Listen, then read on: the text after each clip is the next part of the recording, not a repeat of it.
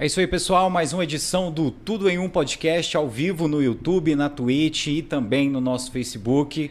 Agradecer você que já está acompanhando a gente aí, você que já está aguardando essa live, muito obrigado. Seja bem-vindo ao Tudo em Um Podcast, o podcast de Goiás, o podcast de Caldas Novas, sempre valorizando o que a nossa terra, o que a nossa região tem de melhor as pessoas que ajudam né, a construir né, a região sul de Goiás, as pessoas que realmente trabalham. Esse é o nosso objetivo. E estamos aqui hoje com um grande amigo, né, o nosso amigo Roberto José. Ele é proprietário da vinícola Vinhedos do Cerrado, em Ipameri. É, hoje a gente estava marcado de receber o Roberto e a sua esposa Silvana. Mas infelizmente a Silvana teve um mal-estar, não pôde vir, mas nós vamos marcar um outro papo com certeza né, com ela também para falar sobre a, a, perspectiva dela né, nessa questão de produção de vinho. Mas eu quero te agradecer, Roberto, pelo prontamente ter aceitado o nosso convite. A gente fica muito feliz. É uma honra para a gente contar com o senhor aqui que além de produtor de vinhos, é engenheiro agrônomo, é agrônomo, né? Isso. E também professor universitário, né? Uma grande honra para a gente. Muito obrigado. É, eu, boa noite, né, Thierry, boa noite a todos. Eu é que agradeço né, pela oportunidade de estar divulgando aqui os nossos, nossos projetos aqui na cidade vizinha de Pameri, né? Oh, com certeza. Bom, a gente vai bater esse papo hoje super especial com o nosso amigo Roberto José, proprietário da Vinhedos do Cerrado, essa vinícola aí que está fazendo um trabalho incrível na cidade vizinha de Ipameri. Mas antes do início do nosso papo, a gente vai agradecer rapidamente os nossos parceiros comerciais. Entre eles nós temos o Caldas Novas App ou Caldas Novas App, como você preferir. Entre na loja de aplicativos do seu celular e baixe esse app que está revolucionando a forma da gente se conectar e se comunicar aqui em Caldas Novas. Para você ter uma ideia, pessoal, o Caldas Novas App ele tem uma gama de prestadores de serviço. Então, se você precisa de um tapeceiro, de um pedreiro, né, é uma variedade enorme de profissionais que lá você encontra a um clique. Você já conversa diretamente com esse profissional, pede uma condição facilitada, aquele desconto e ainda, pessoal, você pode anunciar o seu serviço se você tem uma empresa, se você é profissional liberal, se você faz qualquer tipo de coisa aí que está buscando uma renda, muito barato você anuncia nesse aplicativo e o retorno é garantido, pessoal, porque já são mais de 11 mil downloads desse aplicativo aqui em Caldas Novas e o número só cresce a cada dia. Além disso, pessoal, existe ali o serviço de delivery. Então tem várias empresas, lanchonetes, restaurantes, pizzarias cadastradas também a um clique, sem essas taxas caras desses aplicativos tradicionais aí que você conhece, viu, pessoal?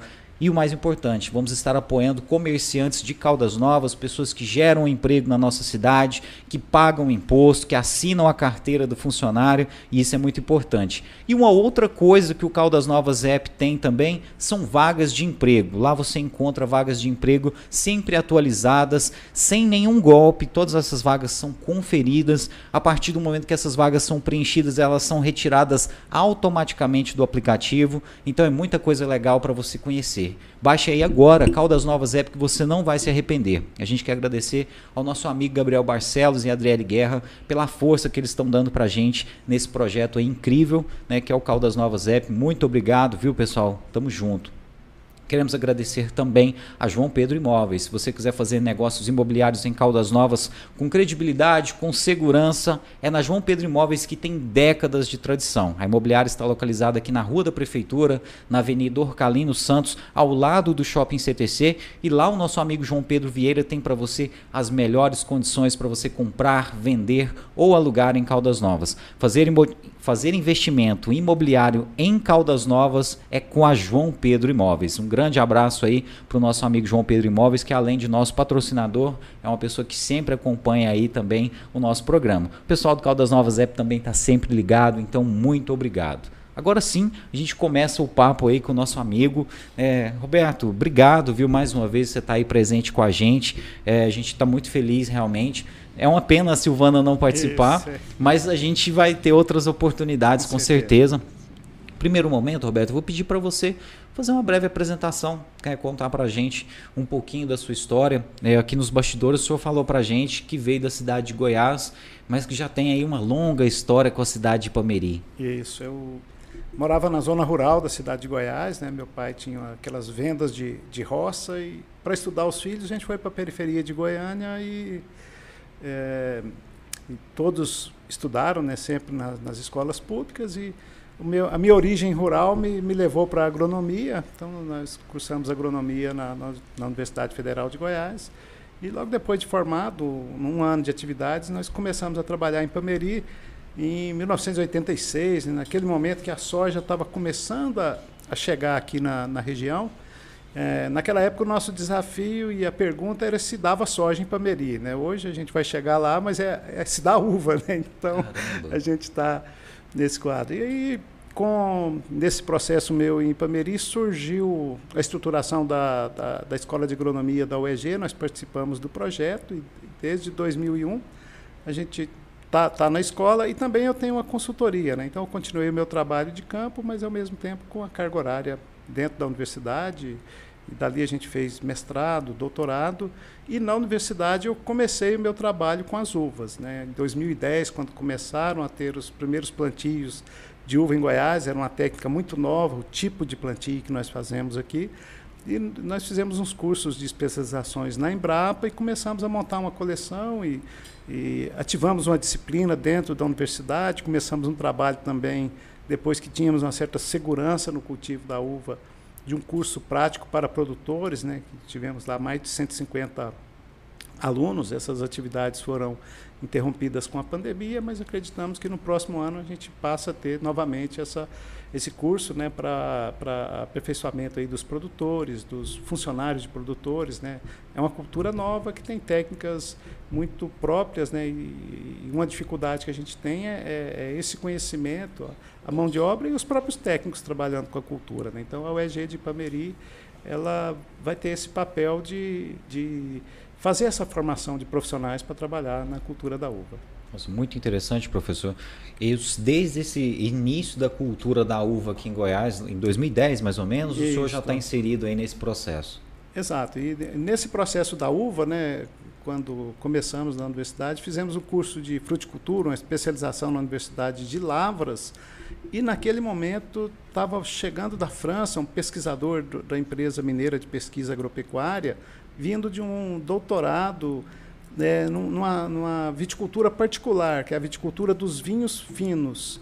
E ali, em 2001, 2002, né, a gente já tomou conhecimento do potencial dessa técnica que a gente usa hoje para produzir vinhos aqui no centro-oeste brasileiro, né, no sudeste também, em Minas, que é onde está a Ipamig, que o processo começou.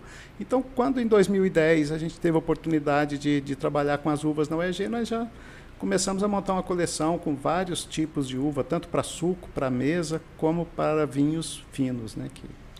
Nesse momento o senhor já era doutor já em agronomia? Quando começamos eu era mestre ainda.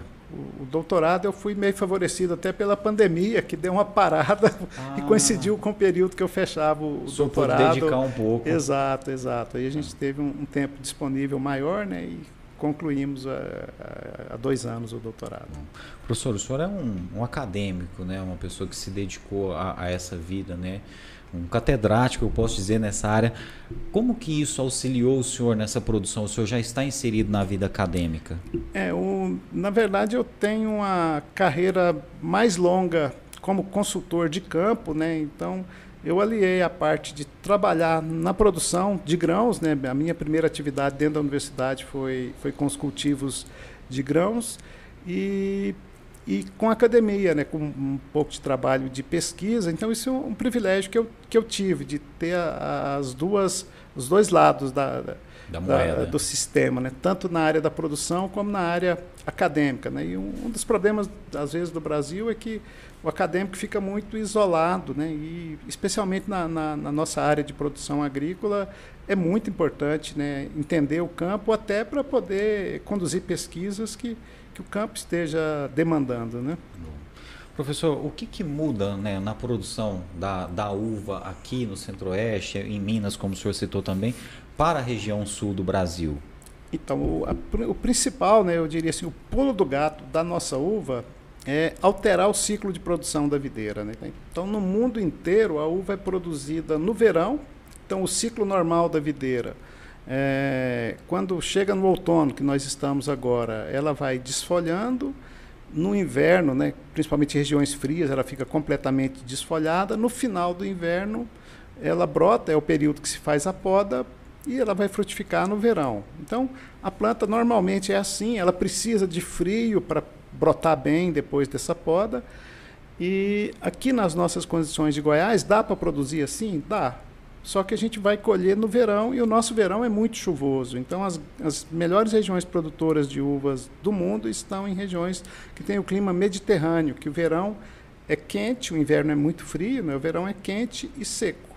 Uhum. Né? Então, nosso verão, como é chuvoso, dificulta muito, porque você, num ano mais chuvoso, quando a uva chega em maturação, se molha, ela vai apodrecer no cacho. Então, a maturação fica deficitária e a uva pode ter muitos defeitos. Né? Então, é, é uma produção de uma qualidade inferior. Já no inverno, especialmente aqui no inverno de Goiás, né, é, de Minas, da Bahia, desse cerrado é mais ali ao norte de Minas Gerais, nós temos um inverno muito, muito, muito seco. Então, é, o, a, a chuva é praticamente zero de junho até agosto. E é esse o período que a gente quer a maturação. Então, nós conseguimos é, uma maturação perfeita. Além de seco, nós temos um clima ameno. Noites frias e dias quentes, uma diferença de temperatura grande. Né? Então, de dia com a temperatura alta e a insolação, né? insolação plena também, nós não temos nuvens, apesar do dia ser um pouco mais curto, não tem nuvens, então é, a planta produz de dia e respira à noite. Quando a noite é quente, ela respira muito. Então aqui ela respira pouco, o ciclo de maturação se alonga e a gente tem uma qualidade excepcional das nossas, das nossas uvas. Né? Então, a nossa grande vantagem é essa. A nossa desvantagem é que nem todas as variedades de uvas se adaptam a esse sistema, né? e ele é um sistema mais oneroso, porque nós podamos duas vezes para fazer isso. Em setembro, que é a época normal de poda eh, nas regiões produtoras, a gente faz uma poda que a gente chama de formação de ramos, tiramos os cachos, conduzimos só os ramos para podar fevereiro, março, né? principalmente agora, no mês de, de março, para que essa brotação produza no inverno. Então, isso a, a, a, gente vai ter um custo maior de, nesse sistema de produção, mas com a garantia de qualidade plena que nós precisamos de, de aprender a, a vender essa nossa qualidade. Né? Em questão de produção, qual que é mais produtiva, a nossa ou a do sul? A, é, em termos de produtividade, ele, o volume é parecido. É parecido. A gente. É, o, é, quando a uva é bem adaptada no nosso sistema, produz praticamente igual. Agora, algumas variedades a gente tem dificuldade de produzir e às vezes nem vão ser viáveis comercialmente. Né? Então, uma das coisas que nós estamos fazendo no, no, nosso vinhedo e dentro da UEG é uma coleção muito ampla com cultivares de uva. É, nós temos mais de 50 uvas para vinhos finos, umas 30 para, para mesa e suco avaliando qual que se adapta. Muitas a gente já descartou, não tem potencial de cultivo nessa condição que a gente faz. Né? Então, nós temos que avaliar essa, essa adaptação, mas quando ela se adapta bem, produz, produz em quantidade compatível com, com as regiões tradicionais. Bom, a gente vai falar né, sobre o momento em que o senhor teve o start de fazer o vinhedos do Cerrado aqui em Ipameri, mas hoje, lá no, no, nos vinhedos do senhor, o senhor está produzindo quais é, uvas? É, essa é uma dificuldade. Ah. a gente gosta tanto do cultivo e, e, tem tanta curiosidade que, que a gente perde um pouco o foco, né? Então eu tenho, é, eu tenho uma quantidade relativamente pequena de várias uvas, mas para a mesa nós temos a Niagara Rosada, que é essa uvinha, uvinha é sentido dizer, né? É uhum. o padrão de uva que a gente Sim. tem, aquele sabor de uva da infância com a Niagara Rosada. É, temos a, a Niagara Branca, a Vitória, que é uma uva nova da Embrapa, uma uva sem sementes, também de um sabor muito especial, que está conquistando o mundo, né? uma uva desenvolvida no Brasil que e que hoje está sendo plantada em outros países. É, no vinho, a uva mais adaptada, a primeira que, que mostrou adaptação desse sistema é a uva Syrah. Então, no vinho a gente tem Syrah e nós estamos vinificando já no, no ano passado um pouco, né? Em 2020, 2021 já fizemos duas colheitas com, com produção de vinhos, a Syrah Cabernet Sauvignon, Merlot, Malbec, Cabernet Franc e Sauvignon Blanc para vinho branco. São os, Bom, perguntar para o senhor justamente essa questão. O senhor não produz então só para vinho? As uvas do senhor não são voltadas apenas para a produção de vinho? O principal foco do, do, nosso projeto é o vinho fino. Mas até pela proximidade aqui de, de Caldas Novas e observando como é o, o, o mundo do vinho hoje, né? então todas as regiões do mundo que tem vinícolas são regiões turísticas. Então a vinícola normalmente faz o movimento do, do turismo. E nós entendemos que o, o, potencial do nosso vinhedo, por estar a 55 quilômetros de Caldas Novas, é enorme nessa exploração do turismo.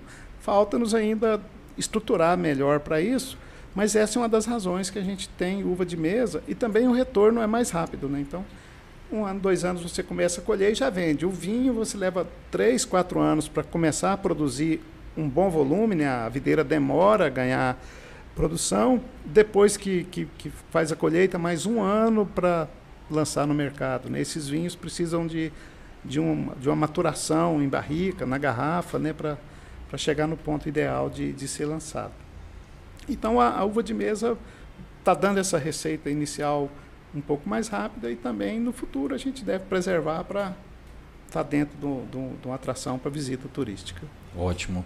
É, a, a, dúvida nossa aqui, professor, nós somos leigos no assunto, é qual que é a diferença dessa uva, é uva de mesa para outra? A outra é a uva mais fina, seria? Isso, até o nome é esse ah. mesmo, é, é, uva fina. É, a gente tem uvas de origem americana, que é essa Niagara Rosada, Isabel, e temos uvas de origem europeia ou asiática. Então, essa europeia asiática é uma espécie de uva, chama Vitis vinifera e a americana é Vitis labrusca e outras espécies. A característica dela, quando você vai consumir como fruta in natura, é a casquinha mole. Então é a uva que você chupa, você hum. vai poder cuspir a casca, as sementes. Já a uva fina é uma uva que você mastiga ela, né? que é o caso da Itália e dessas uvas sem sementes. A polpa é crocante e você não consegue separar a casca. E nessa categoria das uvas viníferas finas, da vitis vinífera, é que estão as uvas para vinhos finos. Né? E nas uvas americanas, as uvas de vinho de mesa, que eu acho, creio que o Brasil é o maior consumidor de vinho de mesa. É, os países europeus, os Estados Unidos, muito pouca produção desse tipo de vinho. Né? Então, o vinho da uva fina é considerado um, um produto mais nobre. Mas no Brasil, o grande impulso na produção de uvas e de vinhos foi na Serra Gaúcha, com os italianos que chegaram lá no final do século XIX, né, 1890, trouxeram provavelmente as estacas das, das uvas finas, mas elas são muito sensíveis à doença. Então, eles tiveram dificuldades para produzir no mundo tropical. E, e eles foram plantando e fazendo vinho da uva da uva é, Isabel, né, que é a uvinha, essa pretinha que a gente tem nos quintais, é a uva comum, que faz aquele padrão de vinho colonial, os vinhos de garrafão que a gente tem, né, normalmente suaves, são dessas uvas, dessas uvas comuns. É uma uva que a gente considera menos nobre, mas se você falar para um colono gaúcho daquele que o vinho dele é pior do que o vinho fino, ele briga, né?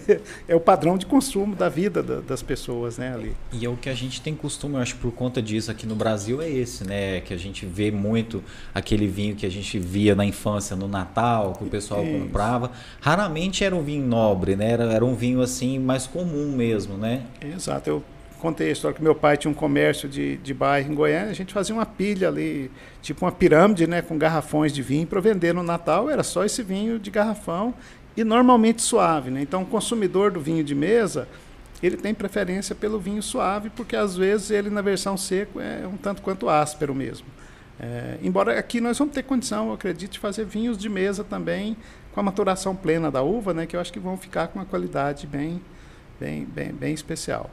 Mas e o outro detalhe do Brasil é que até 1990 a tarifa para importação de vinhos era elevadíssima. Então, só pessoas ricas tomavam vinho fino. Então, nós fomos, nós começamos a desenvolver o hábito no Brasil de consumir vinho fino a partir de 1990, né, com a abertura comercial lá da época do governo Fernando Collor, né? Foi uma abertura meio desequilibrada, mas acabou deixando algumas coisas boas. No meu entendimento, essa entrada do vinho fino foi uma ótima coisa que Esse teve acesso, nesse período. Né? Exato, exato. Com certeza. Professor, como que foi a, a guinada da soja para a viticultura? E, a gente tem assim, uma paixão pelo vinho, né? Isso eu acho que foi a primeira motivação. Já desde a infância? É, desde a infância a gente já eu digo num casamento de uma tia minha, meu avô deixou um garrafão desse em cima da mesa lá na, no terreiro da fazenda e eu tomei o meu primeiro porre, não posso nem falar a minha idade aqui.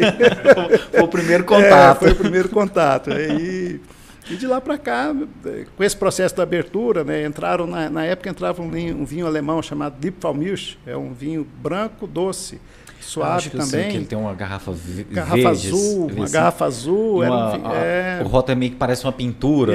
Isso, né? isso. Então esse vinho vendeu muito e foi a primeira, foi a porta de entrada para o brasileiro conhecer vinhos finos, né? E dali, com o tempo, naturalmente a gente foi entrando nessa seara de, de consumidor de, de vinhos, né?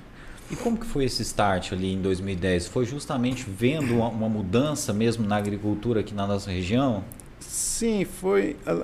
Na região mesmo, a gente ainda tem poucos projetos, né? É, no início, quando nós começamos a coleção, essa Niagara Rosada era um sistema já consagrado de produção na seca, e lá por 2010, 2011, você só achava essa uva Niagara no verão, não existia produção de inverno. Então, os primeiros conseguiam nela um preço até superior das uvas, uh, das uvas finas, então foi uma atividade muito lucrativa. A área aumentou muito, né? então hoje a oferta é, se equilibrou. E dentro da universidade, quando nós desenvolvemos a disciplina, no campo, né? a gente sempre trabalhou no campo também, essa coleção de uvas, é, quando começamos a oferecer o curso, a gente pensava no pequeno produtor com essas uvas de mesa, que era o processo mais simples. O vinho fino é até, até a gente poderia considerar uma coisa meio arrogante, goiano querer fazer vinho fino. Vinho fino é eu diria, um dos alimentos mais nobres do, do planeta, né? Planeta, né? É, tem toda aquela tradição francesa, italiana, né, nesse mercado. É, então, o, o, processo começou, mas o, os pequenos produtores, os agricultores familiares, eles têm muita urgência no retorno de receita, né? Então, eles, o custo de mão de obra eles assimilam bem, porque a mão de obra é deles, mas eles precisam daquela mão de obra para sobrevivência. Então, eles têm que plantar hoje praticamente para colher ontem. Não, não dá para esperar três anos para ter retorno.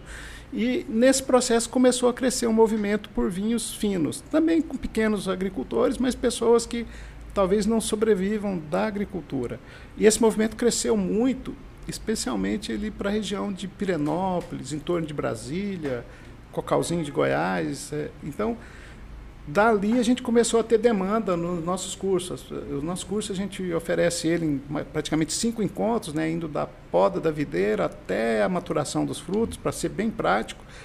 E, e dentro desse crescente interesse, nós encaminhamos um projeto para o CNPq, através da Universidade da UEG de, de Ipameri, e, e conseguimos recursos para montar uma vinícola na UEG para funcionar como incubadora, né, como incentivadora desses produtores, já que o retorno é lento e, no caso, nós somos produtores e, e coordenadores desse processo, mas a gente está vinificando ainda na, na UEG também. E, com isso o processo cresceu muito. Então, nós vamos ter um movimento bem grande aí de uvas é, produzidas aqui em Goiás. Aqui na, aqui na região tem mais dois produtores em Pameri, e tem um produtor de Nova Aurora também, que que está plantando uvas dentro de um, dois anos, ele deve começar a lançar, lançar os vinhos aqui nesse, nesse nosso mercado. E todos esses produtores que o senhor citou já está visando o mercado de produção de vinhos? Sim. É, o, o que parece que é a percepção hoje é que com esse custo mais elevado, mesmo a uva de mesa tendo uma qualidade muito especial, ela não consegue diferenciar muito do preço de uvas normais, né, de uva produzida no sistema mais normal de produção. Já o vinho fino, quando você consegue fazer um vinho de uma uva de alto padrão e um vinho de alto padrão, a diferenciação de valor é, é maior. Então nós, nós entendemos que hoje, né, no que a gente enxerga hoje, esse vinho fino é o que mais vai agregar o valor que essa uva especial nossa merece. Né? Então, os primeiros vinhos finos tem sido comercializado nessa produção de inverno de 90 reais para cima, 100, 120, 180, né? Então, e são produtos que estão agradando, né? Então, é, são, a gente diria que são, são vinhos surpreendentes. A gente tem em Goiás um produtor pioneiro, que é um médico que planta lá em Cocalzinho de Goiás, que ele, começou a lançar os vinhos dele em 2012, 2013, e naquela época nós tivemos o contato com esse vinho também, né? Quando a gente experimentou os vinhos, o, era uma coisa até de duvidar, falar, não, esse, esse doutor deve estar tá comprando o, o vinho no México, no, no, no, no Chile e colocando o rótulo dele, né? Olha só. Porque foi muito surpreendente, né? Então são vinhos, eu não diria que o nosso vinho é melhor do que do que é o da Serra Gaúcha, né? Cada vinho tem a sua tipicidade, mas se você estiver tomando vinhos chilenos, argentinos, de alto padrão e abrir um vinho da colheita de inverno, você não tem uma percepção que, que mudou de nível, né? E às vezes o, o vinho da Serra Gaúcha tem uma tipicidade própria dele, né? É diferente. Tudo isso devido ao nosso clima. Ao clima. Essa essa condição que nós temos para maturação, ela é excepcional, porque essa característica do seco, temperatura média ali em torno de 20, 21 graus, é, insolação plena, é, ela se repete todos os anos. Então, mesmo as regiões produtoras tradicionais de vinho, né, se a gente for lá para a França, lá em Bordeaux, que é talvez a região mais famosa do mundo, em 10 anos, Bordeaux tem quatro ou cinco grandes safras. O que, que caracteriza essa grande safra? Principalmente a, a pluviometria. Né? Quando chove muito, a, a, qualidade cai. No nosso caso, quando a gente aprendeu o estilo de vinho que a gente quer fazer aqui e, e, e divulgar isso, isso ficar conhecido, a gente acredita que tem um, um processo muito, muito estável. Né? É, seriam 10 ótimas safras a cada 10 anos, né? nessa chuva zero que a gente tem se não houver alguma mudança, né, essas mudanças climáticas parece que estão ocorrendo, nos preocupa um pouco, mas é um processo lento, né? A gente tem que ir se, se adaptando. Se não chover ali naquele período de junho, mais ou menos, ajuda então o produtor de uva. Muito. Inclusive, a gente pode fazer um paralelo no, no Rio Grande do Sul, nos anos que a soja quebra, o vinho é bom. Então, porque não chove. Porque não chove. Uhum. Então a uva é colhida com seca e, e o cacho fica, fica sadio, né? Para você ter uma ideia, o, a, a, gente tem uma coisa na uva que a gente chama de BRICS, que é a porcentagem de açúcar. Né? Então, a partir de 18 de BRICS, que seria 180 gramas por litro né, de, de açúcar dentro do suco, a uva já vai mudar de cor, já vai ficar preta e começa a ficar sujeita às podridões. Então, no Rio Grande do Sul é muito normal colher uvas para vinho fino com 18, 19, 20, porque se começar a chover eles tentarem uma maturação é, mais, mais plena, vai ter podridão e aí a qualidade cai. Né? Nós não, nós podemos colher a uva murcha. Então, o, os nossos vinhos eles vão ter por característica uma, nessa maturação, além do açúcar, os outros componentes concentram, a acidez reduz.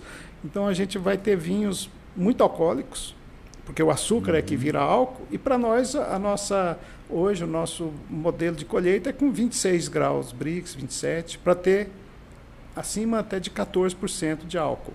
Na lei brasileira hoje, quando um vinho tem 14% de álcool, sem ter que colocar açúcar no mosto antes da fermentação, não é açúcar para adoçar, aqui é o açúcar que vai fermentar a uva para ser convertido em álcool. Esse vinho é chamado de vinho nobre. Então, a maioria dos nossos vinhos aqui a gente escreve lá vinho nobre. Olha, é, por conta então, disso. Por né? conta disso, por conta disso. O que o senhor falou aí é justamente a questão de desses produtores estarem mirando na produção desses vinhos e aproveitando o que o clima oferece, é que o valor agregado desse tipo de vinho é muito maior do que o, vinho mais comum. Exato. É, é lógico que o valor do vinho depende, além da qualidade, vai depender da história, do estilo do vinho, né? Mas eu, comparando, por exemplo, em uva de mesa, se você pegar o preço de, de, de, de prateleira ali, uma uva vai, vai variar de 10 a 15, 20 reais o quilo. Uma garrafa de vinho fino varia de 15 reais a 15 mil reais, né? Então, se a gente for lá para os vinhos mais famosos do mundo. Então, você tem muitos vinhos ali de 200, 300, 400 reais. E nós acreditamos que aqui no Cerrado nós vamos ter esse padrão de vinho, né? Não de 15 mil por enquanto, né? Mas então, vai chegar. É, então, isso é uma história muito longa, né? Mas é, o potencial é, tá, não tem limite, né? Tem, aí, além de ter essa uva boa, a gente tem que ter tecnologia na vinícola, né? tem que ter equipamentos mais sofisticados. Né? A nossa vinícola ainda é uma vinícola relativamente simples. Hum, nós estamos num processo de tentar investimentos agora do Estado de Goiás, que o Estado de Goiás praticamente não, não investiu ainda, né? os investimentos foram federais, para melhorar isso e incentivar essa atividade. Né? A, a viticultura oferece muito emprego é, e e muita renda. Né? Então, é uma renda alta em pequenas áreas, com muita geração de, de emprego. E com esse potencial que a gente tem no Estado, eu acho que vale a pena, né? o, o, precisa do Estado colaborar com, com o setor. Certeza, as perspectivas são muito promissoras, né, professor? Então, se o Estado injetar dinheiro, quem sabe daqui a uns anos nós não tenhamos um reconhecimento como a Serra Gaúcha tem hoje, né? Sim, sim. Esse já tem algum movimento para rotas do, do, vinho, né, onde se concentram mais vinícolas ali, principalmente nessa região de Pirenópolis, mas é, vinho sempre leva turismo, mesmo onde não tem nada, só tem vinícola. É, muita gente que vai se adaptando ao vinho, quando visita países que têm vinícolas, vão visitar as vinícolas, vão provar dos vinhos, né? E nós aqui que estamos menos habituados ainda às uvas, né? Então nós os goianos temos pouca vivência dentro de lavouras de uva. Então o potencial, principalmente nesse início, é enorme. As pessoas vão, ficam encantadas de colher a uva no pé. E, e é uma uva, como eu disse, muito, muito especial. As nossas uvas é, quando você entra, você sente o perfume dela, essas uvas de mesa. Como a gente tem um clima ameno, se eu comparar com a uva produzida no Vale de São Francisco, que é mais quente, quando essa uva lá chega a 15 de Brix, ela já tem a percepção que ela está doce, porque a acidez cai muito. A nossa nós precisamos de colher com 18, 19. Então ela vai estar tá mais doce, mas com essa doçura equilibrada por acidez. Então é um sabor bem, bem diferenciado, né? Pelo que o senhor explicou, né, o nosso produto fica mais nobre no final. Fica mais nobre no final. Agora eu não sei se nós vamos conseguir, né, é, passar o valor que essa nobreza merece e nós temos que divulgar isso para a pessoa perceber isso, né? A pessoa ficar conectada e fazer essa comparação, que realmente é interessante, porque eu praticamente nem sabia que isso existia. Mas o senhor falando, eu, vejo um potencial enorme né, da nossa região. o senhor usou o exemplo do Mediterrâneo. Nós poderíamos, né, há alguns anos, gozar de, desse prestígio. Nossa, o centro-oeste brasileiro produz vinhos incríveis.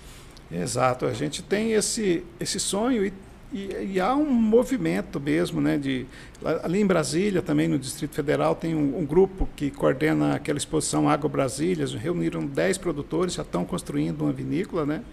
E muitos que aqui na UEG nós já estamos atendendo cerca de 10 produtores também, e alguns têm o projeto, né, de construir a própria vinícola. E o, e o nosso papel de, de vinícola da, da UEG é justamente esse, é permitir o produtor colher fazer essa industrialização, começar a comercializar o vinho, né? E já com o vinho, com a marca, sentindo o mercado, ele investir numa vinícola própria, sozinho ou, ou agrupando-se com outros, né? Para poder abrir espaço para os novatos que vão chegar e a gente espera um movimento bem amplo dessa viticultura em Goiás. Bom, é muito interessante é, o fato de Pameri contar com, com, a vinícola, porque como o senhor disse, o, o turismo está muito ligado a isso, né? Esse mercado dos vinhos. Eu fico imaginando, por exemplo, né, acho que grande parte do turismo do Rio Grande do Sul se deve a essa produção de vinhos, né? Por exemplo, a gente ouve falar de Bento Gonçalves, por exemplo. Se não fosse a produção de vinho, talvez a gente não saberia dessa cidade hoje, como acho que qualquer pessoa sabe, já ouviu falar de Bento Gonçalves, Serra Gaúcha, etc. Exato. Lá eles têm um processo muito bem estruturado para o turismo, né? E talvez Gramado é mais famoso do que Bento, mas Bento só recebe turista por causa da uva, senão não era uma cidade turística, né? Então, a, eu acho que as pessoas hoje vão ter cada vez uma conexão, uma necessidade maior de conectar com a natureza, até independente da viticultura.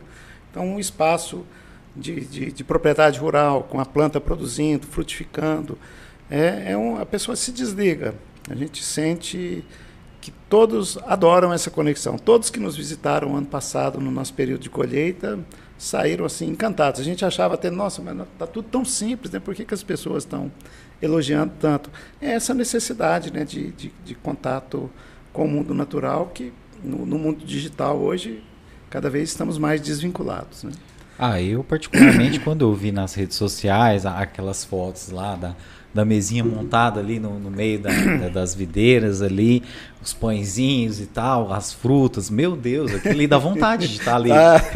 Não, mas é, é muito chamativo, não precisa mais nada, não, só aquela mesinha ali tá ótimo. Não, e, e para nós quando a gente vai mostrar um vinho ali dentro do vinhedo, você, você fala do vinho, mostra o vinhedo, a pessoa sempre ela vai gostar muito do vinho, que ela está preparada para gostar, é, né? ela já está é. com o desejo ali, com as pupilas degustativas já, já Efervescência ali, né? que legal, né? Eu acho que deve ser incrível. E, por exemplo, o Pameri tem uma sorte muito grande de ser bem próximo de Caldas Novas, né? Caldas Novas, Rio Quente, né? A região das águas quentes, que naturalmente já recebe muitos turistas. E eu me recordo de conversar com um amigo fotógrafo, que ele trabalha muito nessa parte das excursões que vem para Caldas Novas. E ele me, me, falava o seguinte, que vem algumas excursões do sul para Caldas Novas, vai ficar mais de uma semana, vai ficar 10 dias, por exemplo. Principalmente o pessoal mais da terceira idade que vem com um tempo mais tranquilo. E ele falava que devido à falta de pontos turísticos e de opções para as pessoas fazerem durante todos esses dias, tinha um dia da semana que eles iam em Brasília para conhecer os museus, a arquitetura uhum. e tal. Então, assim, poxa, aqui perto, se a gente tem essas vinícolas produzindo nesse período, e é um período que recebe muita é. excursão, é. porque lá tá frio, né? É, é, um período que recebe muita excursão. Então, assim, eu acho que tem muito a ganhar. Eu tive um pensamento desse aqui, numa pousada aqui de Caldas, tinha uma plaquinha para vendendo uma excursão para rezar em Trindade. Eu falei, se tiver para rezar em Trindade, tem para ir pra tomar vinho, vinho é né? é bem mais fácil, né? Não, pois é. E assim, eu fico pensando nisso, porque eu fiquei surpreso quando ele me contou. Falando, mentira, que o pessoal tá aqui em Caldas Novas passando 10 dias, eles tiram um dia para ir em Brasília. Porque, nossa, quando a gente precisa ir em Brasília, é uma coisa super chata, né? Porque é. é trânsito, uma coisa horrível, aquela coisa.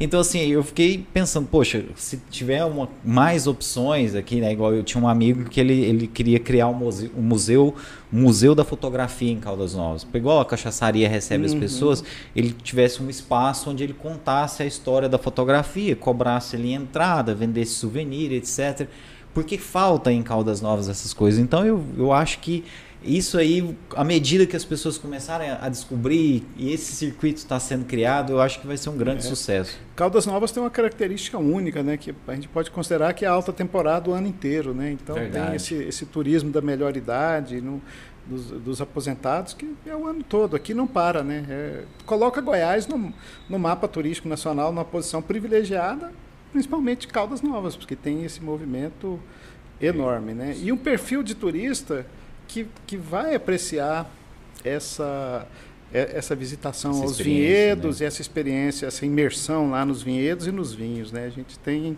tem essa expectativa. O que está nos faltando ainda é que dá pressa de ter um volume maior de vinhos né? e, e melhorar a nossa estrutura então a gente vai começando aos poucos, talvez com uma, uma atividade que chamam de piquenique no vinhedo, que é uma, uhum. uma cestinha com vinho, algum tiragosto, um lenço, um, um, um lençol para a pessoa ah, é se, se, ajustar, no, preparar alguns locais, né? Até a gente ter uma coisa mais estruturada, com a cozinha, de poder oferecer alguma, alguma, alguma coisa para harmonizar com os vinhos, né? um, um roteiro, mas nos falta ainda um, encorpar o nosso volume de vinhos. A gente acredita é. que é, esse ano já vai melhorar bastante, né? E para o próximo ano a tendência é continuar crescendo até que a gente tenha um volume realmente que dê para para fazer essa conexão com, com o turismo. E tudo isso, né? É, é como o senhor disse, a, a, a, viticultura tem essa questão, né? Não, o senhor não começa produzindo grande coisa e a produção de vinho é demorada, igual o senhor falou, de maturação, etc. É, eu diria que no, primeiro ano nós até lançamos o vinho um pouco antes da hora. O, o primeiro vinho fino nosso, que foi da safra 2020, nós produzimos 600 garrafas. Praticamente já está esgotado. A gente reservou algumas para ir para ir aguardando para ver o potencial valor, de, né? é o potencial de evolução, né? E a gente nota que cada vez que a gente abre ele está melhor, ele está mais ah, tem isso, tá mais né? amaciado, né? Tem uma coisa no vinho que são os taninos esses taninos são grânulos que eles vão formando cadeias, aí a percepção dele é aquilo que dá o, o travor, o, tipo hum. banana verde, né? Então isso vai suavizando com o tempo. O vinho, ele quando o vinho tem potencial, ele melhora com o tempo. Né? Nem todos, alguns devem ser tomados jovens, porque ele vai piorar com o tempo. Mas esses, quando a gente fala desses vinhos finos de, de alta gama, eles têm um potencial de envelhecimento longo. E os nossos vão ter isso. Se a gente trabalhar bem as nossas uvas na vinícola, né? Então, no, no nosso projeto a gente tem, é, pelo próprio projeto com o governo federal, um enólogo que, que que nos assiste, que a gente considera, que é o, chama Marcos Vian, que é, é lá de, ele tem uma, uma vinícola de, de prestação de assessoria no, no Rio Grande do Sul. Estava até com a gente ontem no, num trabalho desagradável de cortar os vinhos, misturar um com o outro, provar, ver como ah, que tá, ver como que é a avaliação. Aquela coisa né? difícil, é, né? trabalho difícil. Nossa. Eu, eu, eu até eu ia perguntar justamente isso para o senhor. É, eu, eu, me recordo que na época que estava prestando vestibular, é, aí abriu. Né, você deve ter visto isso também, Evandrão, quando você foi fazer faculdade. Quando abria as inscrições do SISU, aí tinha lá as vagas disponíveis nos IF, nas federais, né? Em muitos institutos federais, a, a, gente via lá o curso de viticultura e enologia. E enologia. É, é, uma mistura das duas coisas. Qual, que, o que, que é a, a viticultura e o que, que é enologia? A enologia é a elaboração dos vinhos. E o enólogo ele vai ele não vai ser um especialista no cultivo da uva. Agora, ah. quando o curso é viticultura e enologia, é um ele, ele é, é, é, um curso superior. Hum. É, às vezes tecnólogo, quando é só enologia, mas é um curso superior de viticultura e enologia, que vai dar a noção de cultivo com a viticultura e de elaboração dos vinhos com a, com a enologia. Né? Então, nós até visitamos algumas escolas, tem a Unipampa lá na, na campanha gaúcha, o IF de Bento e um IF aqui, acho que de São Roque, próximo de Campinas, e também um na, no Vale de São Francisco, já tem o IF com com esses cursos da, da enologia, né? Então é, é, muito, muito importante a, a, participação do, do enólogo, né? Mesmo a uva sendo boa, você tem todo uma técnicas de processamento, qual o tempo que ela, que ela tem que ficar fermentando, porque no vinho fino, vocês, como que é produzido o vinho? Praticamente você esmaga e deixa fermentar. Essa fermentação, as leveduras vão transformando o açúcar em, em álcool, né? Quando a uva é bem sadia, você deixa mais tempo com a casca, porque aí a casca só tem qualidade, ela não tem defeito. Né? Então, os nossos vinhos aqui, se o normal é 7, 8 dias com a casca, normalmente as nossas ficam 15 dias.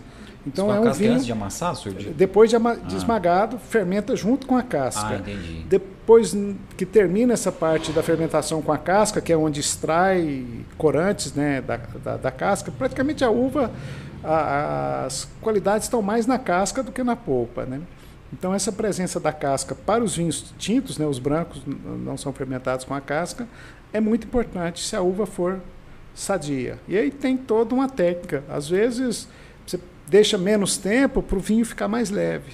Então, normalmente esses vinhos do Cerrado têm sido vinhos mais densos, mais maduros e, e mais concentrados. Né? Por isso que ele precisa de mais tempo para para chegar no ponto de ponto ideal de, de consumo. Muito interessante tudo isso, né? Dá até vontade de beber vinho, né, Vamos? Pena que eu não trouxe uma garrafa, hein? Não, mas nós vamos lá visitar. Vou deixar que eu, nós vamos lá, viu? Eu não ia poder tomar, porque pegar a estrada. É, né? é verdade. Não, mas nós vamos lá, nós queremos tomar lá do lado do trem. Lá. Com certeza, com Viver certeza. aquela experiência. É isso. Nós já vamos, inclusive, até falar sobre isso, professor. Vou mandar um, um alô aqui rapidinho para o pessoal que está acompanhando a gente professor Israel Carneiro, que bateu um papo aqui com a gente na, na última quarta-feira, né, o último episódio que a gente teve. um papo excelente. Um abraço para o senhor aí, professor Israel. Quem não viu, viu, tá aí disponível no nosso canal, tá também no Spotify. A nossa amiga Naftali Gomes está falando, ó, convidados excelentes, como sempre.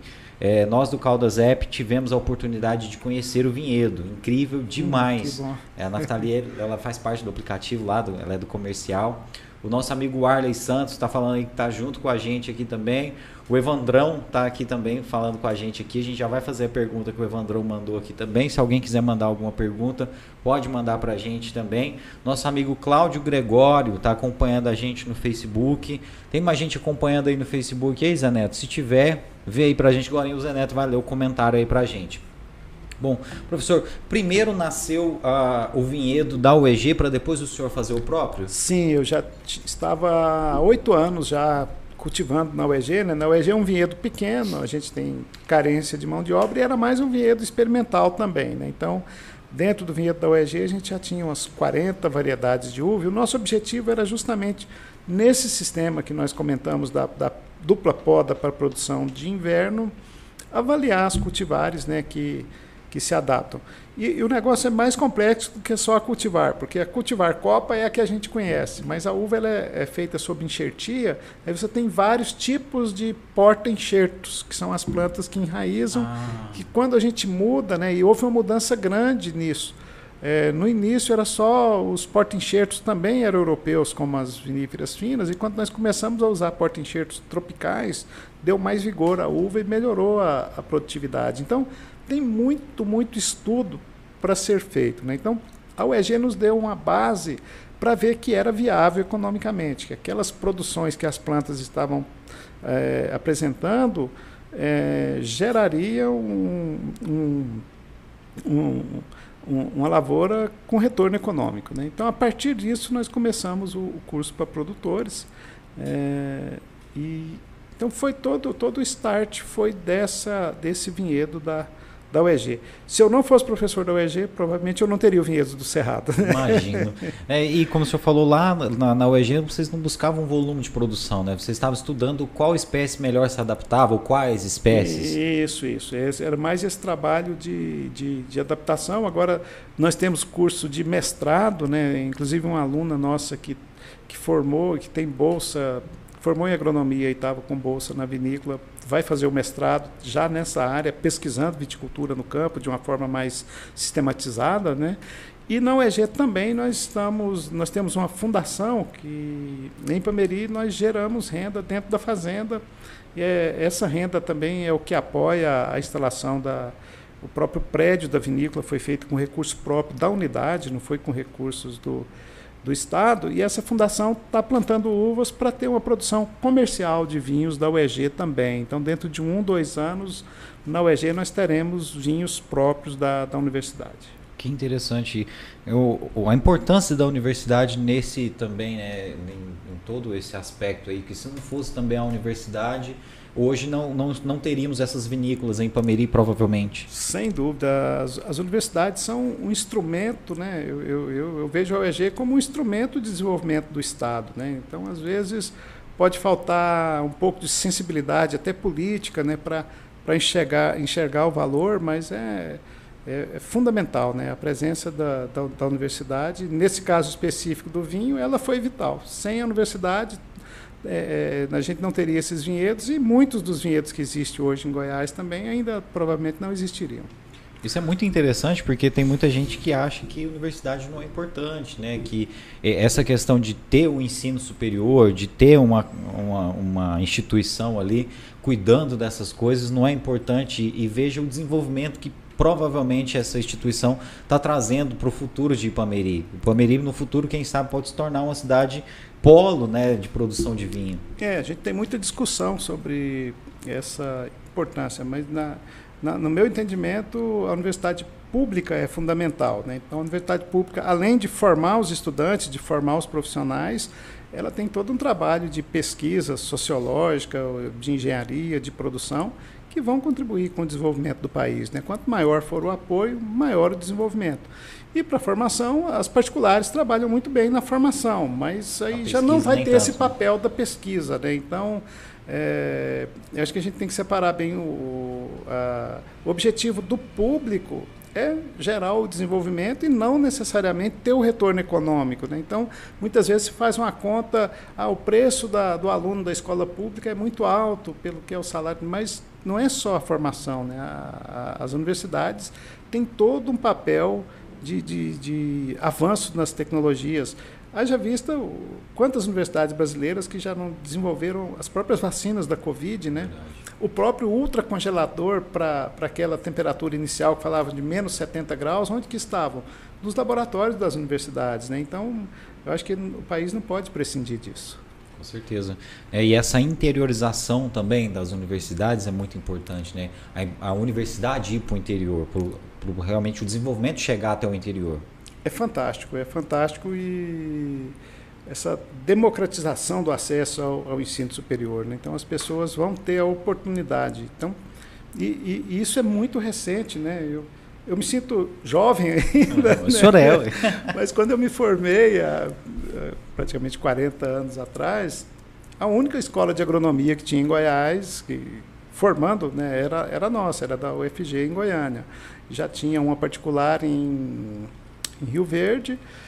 E de lá para cá o avanço foi, foi enorme. Né? Então a, a interiorização ela é fabulosa. E eu nesses 40 anos que eu estou no interior, eu tenho vários, vários amigos que conseguiram é, um progresso social considerável pela presença da universidade aqui no interior, em Pameri, aqui em Caldas, em Catalão, né, que, que já tem esse processo. Então, a gente vê, eu acho que a, a quebra da desigualdade de renda passa pela educação, sem dúvida. Né? Esse talvez seja o maior problema do Brasil e, e a universidade interiorizada é, é, é, um, é um canteiro de oportunidades. Né? Não, com certeza, a gente assina embaixo aí, professor, que bacana.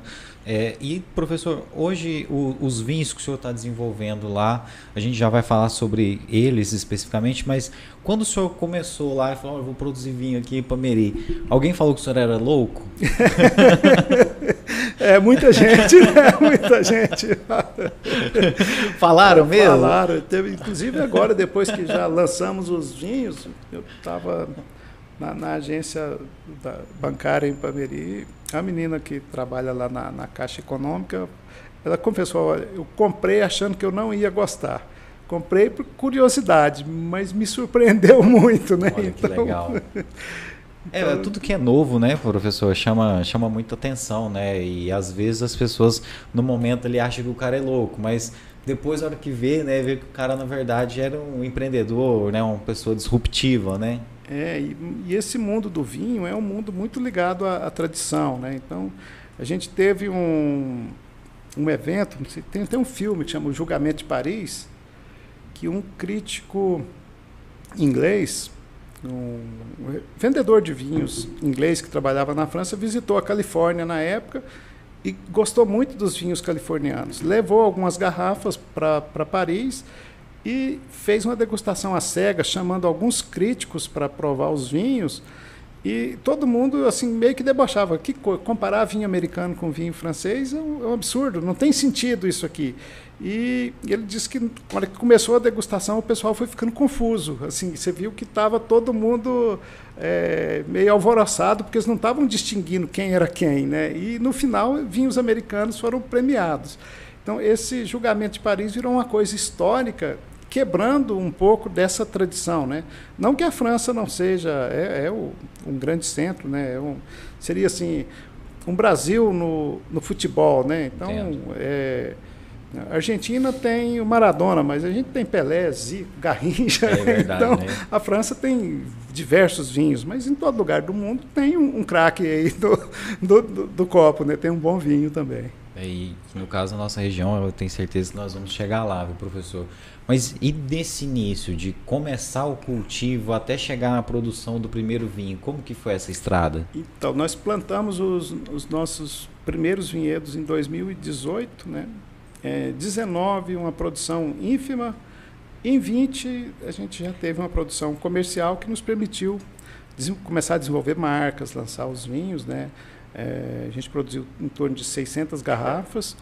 Em 2021, essa produção de vinho fino saltou já para umas 2.500 garrafas que ainda vão ser lançadas e a gente espera saltar para umas 4.000 com a colheita que vamos fazer esse ano. Né? Então, e paralelamente a gente está ampliando o vinhedo ainda. Nós não formamos toda a área, porque tem que ter um certo equilíbrio no, na, no capital, né? Para não. não é senão, a hora né? que eu estiver produzindo, eu já estou quebrado e não vai dar certo, né? Então a gente vai caminhando meio, meio lentamente, mas é, o próprio vinhedo vai incorporando essa produção. Né? Então, nesse processo, em 2020, nós produzimos um varietal de Malbec, que era uma quantidade ali de cerca de 100 garrafas, e um varietal da uva Barbera, uma uva italiana que se ajustou muito bem aqui e 400 garrafas de um blend, que a base dele é Cabernet Sauvignon, Cabernet Franc e Merlot. Parece um pouco a base dos, dos vinhos de Bordeaux. Né? E nessa ordem a coisa vai, vai evoluindo dentro dessas, dessas variedades. Temos os vinhos de mesa também, então muitas, muitas pessoas torce o nariz para vinho de mesa, né? Mas eu entendo que tem público, tem consumidor e é um produto também bom para quem gosta daquele padrão de vinho. Então nós temos uma produção de vinho de mesa. Nesses de mesa, eles são tintos secos. E esse ano nós produzimos um rosé, né? O, a gente batizou de Aruanã, que nós entendemos que ele é um vinho para ser tomado no calor e bem gelado. É um vinho muito refrescante, um vinho de teor alcoólico mais, mais baixo, né? que é feito a partir de vinho de mesa, que vai ficar um vinho com valor agregado diferenciado em relação ao tinto né, desses vinhos de mesa. Nós estamos acreditando muito no potencial desse, de, desse vinho. Né? Esse Aruana. É, esse Aruana.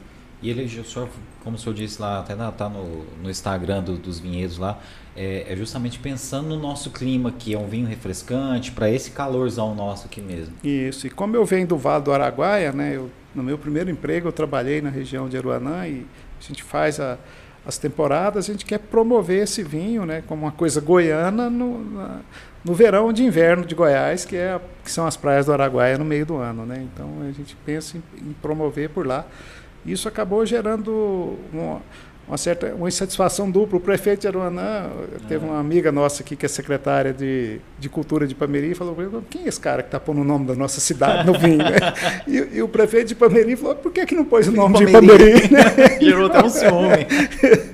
então a gente tem que explicar bem a história para não ter... Olha, é uma homenagem, calma que o de Pameri é, vai chegar ainda. Vai chegar ainda. Não, e, e, assim, professor, o senhor falou de tomar o vinho gelado, até uma curiosidade minha, eu, eu não entendo nada sobre vinho.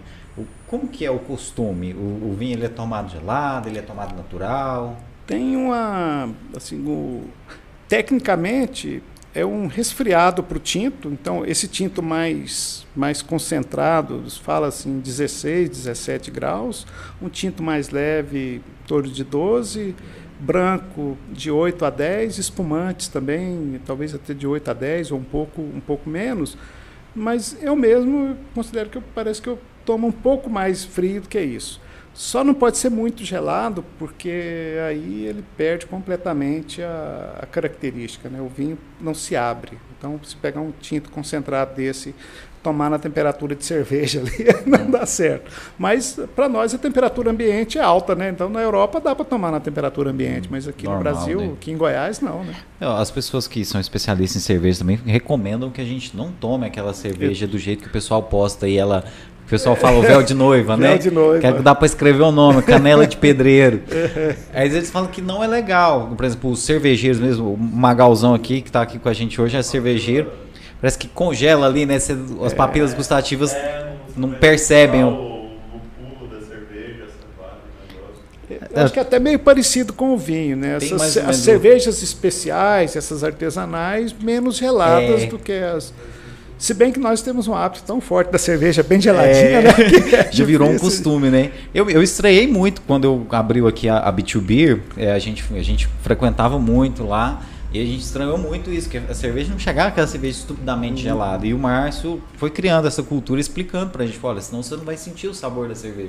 Senão não adianta nada, você vai pagar aí 30 reais numa caneca de cerveja, mas você vai tomar igual você toma aí uma, uma Ambev, né? Então não, não, não, tem, não tem muito sentido, né? Bom, aqui mostra pra gente aqui o, a, a, hoje a, as produções que existe de vinho. Hoje quais são as garrafas que vocês têm disponíveis para venda? Então o que nós temos para venda hoje são os vinhos de mesa da uva Isabel. É, é, é, é a uva mais tradicional, ele vai dar um vinho mais leve, um vinho menos é, de uma coloração mais clara, né? E o vinho de Magna, que é uma nova uva da Embrapa, que ela tem muito mais corantes, então um vinho mais mais é, tinto, tintur, bem mais tintureiro, assim, bem, bem forte a coloração. E nessa coloração tem a, aquela parte do resveratrol lá, né, dos, das antocianinas que fazem bem para o coração. Então, esse, esse o tinto é melhor do que o branco para essa proteção do coração. E essas uvas novas da Embrapa, essa Magna foi uma uva criada para suco, mas está dando um vinho mais concentrado. E o Aruanã, que é o rosé, de Isabel. Os nossos finos estão esgotados e a gente acha que até junho a gente vai lançar um primeiro vinho fino da safra 2021, é, coincidindo com o início das visitações. Né? Nós vamos ver qual que vai estar mais maduro né, no, no, final de junho para fazer esse lançamento. E aí eu acredito que com esse volume a gente vai sair dessa situação de, de, ruptura na oferta, né? A gente vai passar a ter. É, como que é essa maturação que o senhor fala aí? É, é, é muito demorada? É, é, de um vinho para outro? Depende? De um, de um vinho para outro depende. As uvas mais concentradas, né, que, que dá um vinho mais forte, como um Cabernet Sauvignon, tem, tem mais taninos, você tem que esperar mais tempo. E tem uvas, a própria Barbera é uma uva mais leve, talvez vai ser o nosso primeiro lançamento. A Syrah intermediário, a gente vai ter um, um vinho de Syrah. E vamos ter um corte de Turiga Nacional com Barbera esse ano também. Isso ficou definido ontem. A gente vai ter a Turiga é uma uva portuguesa que se adaptou bem aqui também. Então esses vinhos a gente acredita que o último vai ser o nosso Urutau, que é o nome do blend, né? Então a gente está falando daquele pássaro que Eu mimetiza com a madeira, né? Então as uvas estão disfarçadas uma dentro da outra lá, parecido com o Urutau no, no tronco. Então esse Urutau a gente deve demorar um pouco mais a lançar e também vamos ter é, um, um, vinho para a gente chama de gran, gran reserva com tonel de carvalho por um ano. Então alguns vinhos da safra 2020, um vinho, né, que seria esse blend da safra 21, deve ser lançado no final de 23 só. Dois, três anos depois da colheita. É, aí sim, numa condição de, de, um, de um tonel de carvalho importado, né, um investimento mais alto, já tentando uma gama, uma gama mais aprimorada de vinhos. E esse para o blend? para o blend. Que é o Urutau? Ou é um que é o Urutau, é Urutau, Urutau. Eu estou até vendo aqui a postagem aqui, é, ele está falando, é o eu, simbolizando o pássaro, né? O urutá, o pássaro que mimetiza perfeitamente com os típicos troncos do cerrado. Aí fala que é, exercício um paladar para reconhecer suas instigantes nuances. É justamente por conta dessa mistura? Isso, por causa da mistura. Então você vai ter camadas diferentes dentro do vinho, né? O, o brasileiro ele é muito consumidor hoje e é uma coisa que vem do americano e do chileno do vinho varietal. Você, não, eu quero um vinho de Cabernet Sauvignon, de Merlot, mas se você pegar Itália, Portugal, Espanha e França, o mais comum é, é, o blend, é a mistura, porque uma uva completa as características das outras. Não que não existam os grandes varietais, né? Lógico que, que existem. Bom, aqui mostra aqui, né? Eu vou até perguntar para o senhor quais desses estão disponíveis e quais não estão. Aqui mostra os vinhos de mesa, né? O Isabel e o Magna e os finos, Malbec, Barbera e Urutau. Esses estão disponíveis? Os, os, finos, nenhum dos três mais. Então hoje a gente tem Isabel, o Magna e o Aruanã, o que, Aruanã é o, que é o Rosé também. de Isabel. Esse hoje a gente encontra onde para a gente adquirir os vinhos do, dos vinhedos do Cerrado? Por enquanto nós estamos ainda sem, sem comércio eletrônico né, e sem uma rede de distribuição só, só em Pameri, por enquanto. E entregas, quando faz o contato, a gente dá um jeito de, de enviar, mas ainda de uma maneira informal. Não temos um, um, instrumento de comercialização estruturado, até porque os volumes estão muito, muito Pequeno, pequenos. Né? né? É uma situação que a gente tem que divulgar, mas ao mesmo tempo fica chato quando não tem o produto. Né?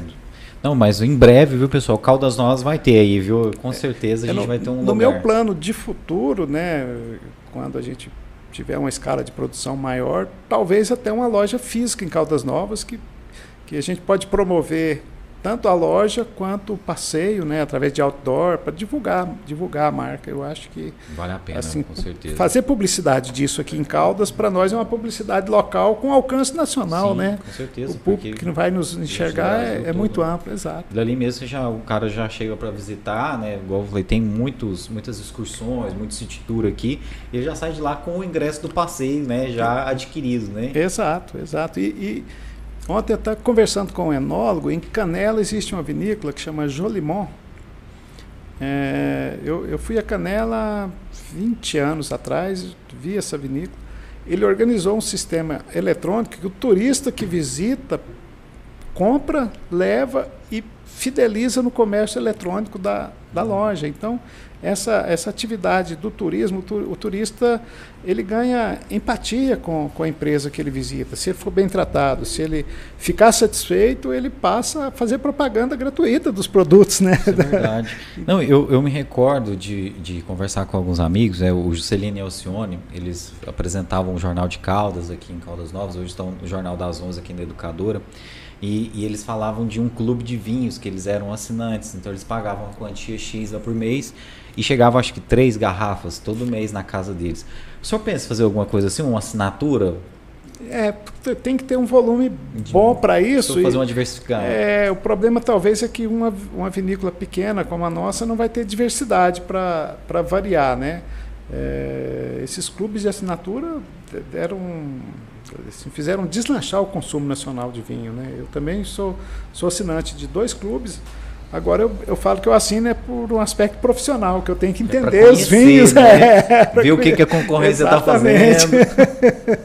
Não, mas isso é muito interessante, porque, por exemplo, a hora que é, esses vinhedos estiverem mais estruturados em Pameri, talvez possa fazer uma cooperativa para isso, né? Para fazer um clube do vinho ali, e as pessoas, a hora que for fazer a visitação, já sai com assinatura e recebe na casa dela, em Sim. São Paulo, em Paraná e tal. Né?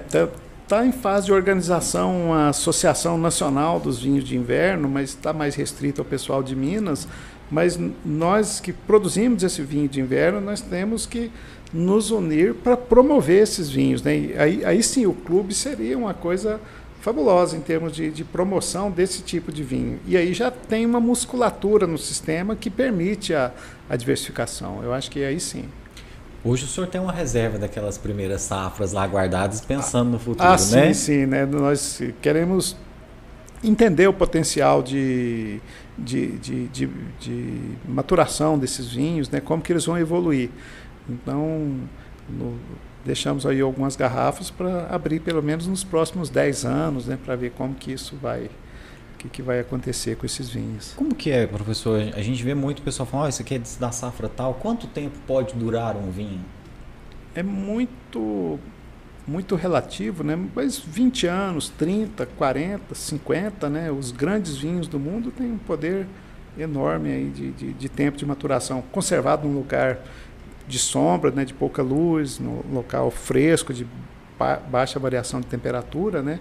Então os grandes vinhos, eles precisam para isso de ter um bom teor de álcool, ter taninos, é, uma acidez alta também, né? Então a gente por isso que às vezes um blend é mais fácil uma variedade. Aqui no, no, nosso vinhedo tem algumas variedades que a gente aprecia muito elas porque elas mantêm uma acidez bem alta e permite né, colocar essa acidez no corte.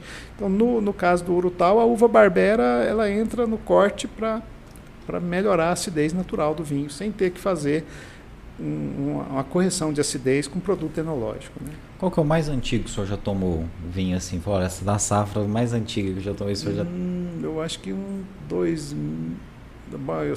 Eram os, os antigos, atualmente um 2006 não, em 1983 eu tomei, eu tomei um vinho na, na minha assessoria agronômica, eu estava num produtor de, de Mato Grosso que ele abriu um, um, grande vinho francês lá do, ele é na década de 80, ele, esse vinho era da safra de 1983. Como que estava?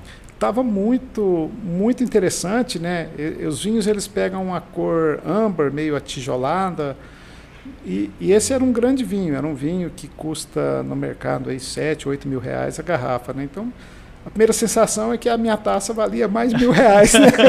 é, com certeza. Mas eh, no, antes dele ele tinha servido um Malbec argentino que eu acho que estava até melhor, mas para ele eu falei que aquele lá era o melhor. Porque senão ele não abre outro daquele é, quando eu visitar, jamais, né? né? então você tem que valorizar.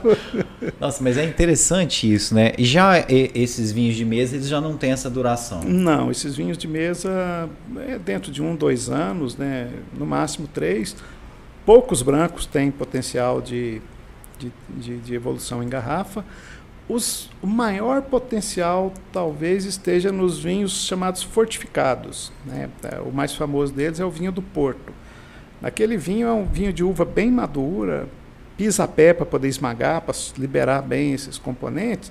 E quando o vinho está fermentando, ainda doce, ainda com açúcar da uva, eles despejam álcool de uva, aguardente vínica, elevando o teor de álcool para em torno de 20%, aí a levedura paralisa então hoje no Porto tem produtores que estão lançando vinhos com 50 anos de guarda. Já lança ele com 50 anos, 50 anos depois da colheita. E nasceu mesmo esse negócio aí? Foi por causa da, das caravelas, desse descobrimento aí? O vinho do Porto é porque no passado você não tinha. Hoje a gente tem conservante, o enólogo não gosta que chama de conservante, fala que é antioxidante. Né? É. Porque a reação do vinho com o oxigênio é a vinagre o vinho. Então, naquele, naquele período não tinham conservantes, esses antioxidantes, e o vinho se perdia na, nas viagens. Né? Então, o fortificado, o vinho do Porto, nasceu para conservar o vinho, esse estilo doce. Eu acho que antigamente as pessoas tomavam vinho mais suave mesmo, mas concentrando o álcool para o vinho não se perder. Então, o álcool ajuda na, na, na conservação. Né? E aí eles tomam só um pouquinho mesmo, porque é forte. Sim, mesmo. é um licor. Ele é, é bem, bem doce, né? Tem alguns um pouco menos doce, mas você toma como licor esses, esses vinhos do Porto. Vou perguntar para o senhor, é, não que eu quero que o senhor faça propaganda de outros, mas aqui qual vinho que o senhor consome quando o senhor vai, vai para um jantar, alguma coisa? O que, que o senhor compra para levar quando o senhor não leva o do senhor? Normalmente o meu poder aquisitivo é meio limitado, né?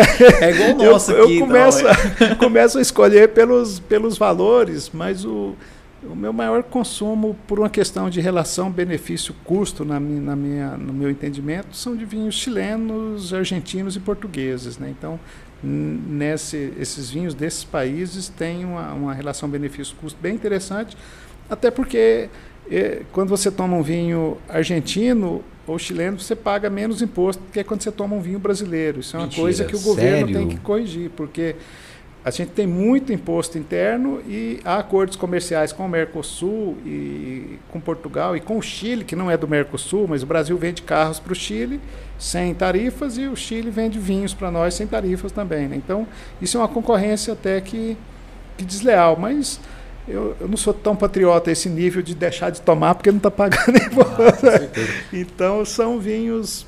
É, e normalmente esses vinhos, os mais simples são os chamados reservados, que são os mais vendidos, né? Depois você vê uma escala que tem os vinhos reserva, né?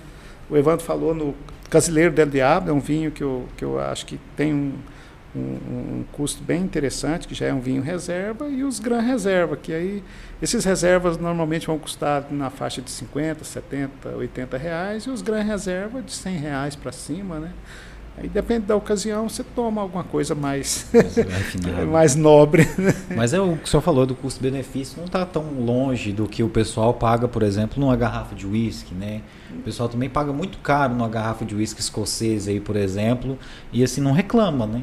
É, o na verdade o vinho talvez acabe ficando mais caro porque sentar duas pessoas, a é garrafa vai embora, né? Do que o uísque, né? exato, exato. Então, como ele é menos alcoólico, o volume é maior, né? Mas assim, a pessoa também é uma coisa de apreciar e tal, né? É, o, o mundo do vinho é um mundo mágico. Quem entra nele não sai mais nunca, né? Então, quando você ah, supera aquela fase de não querer tomar o vinho seco, você começa a experimentar e, e vai vai aprofundando naquele mundo, e não é, não é nenhuma coisa assim de pensar em sofisticação, não, é de pensar em diversidade. Cada uva dá um tipo de vinho, então você tem uma infinidade de tipos de vinhos, é, tintos, brancos, os espumantes, né, que são vinhos fantásticos também. A gente pretende em breve começar uma produção de espumantes experimentais, legal. talvez o ano que vem a gente já bater um pouco.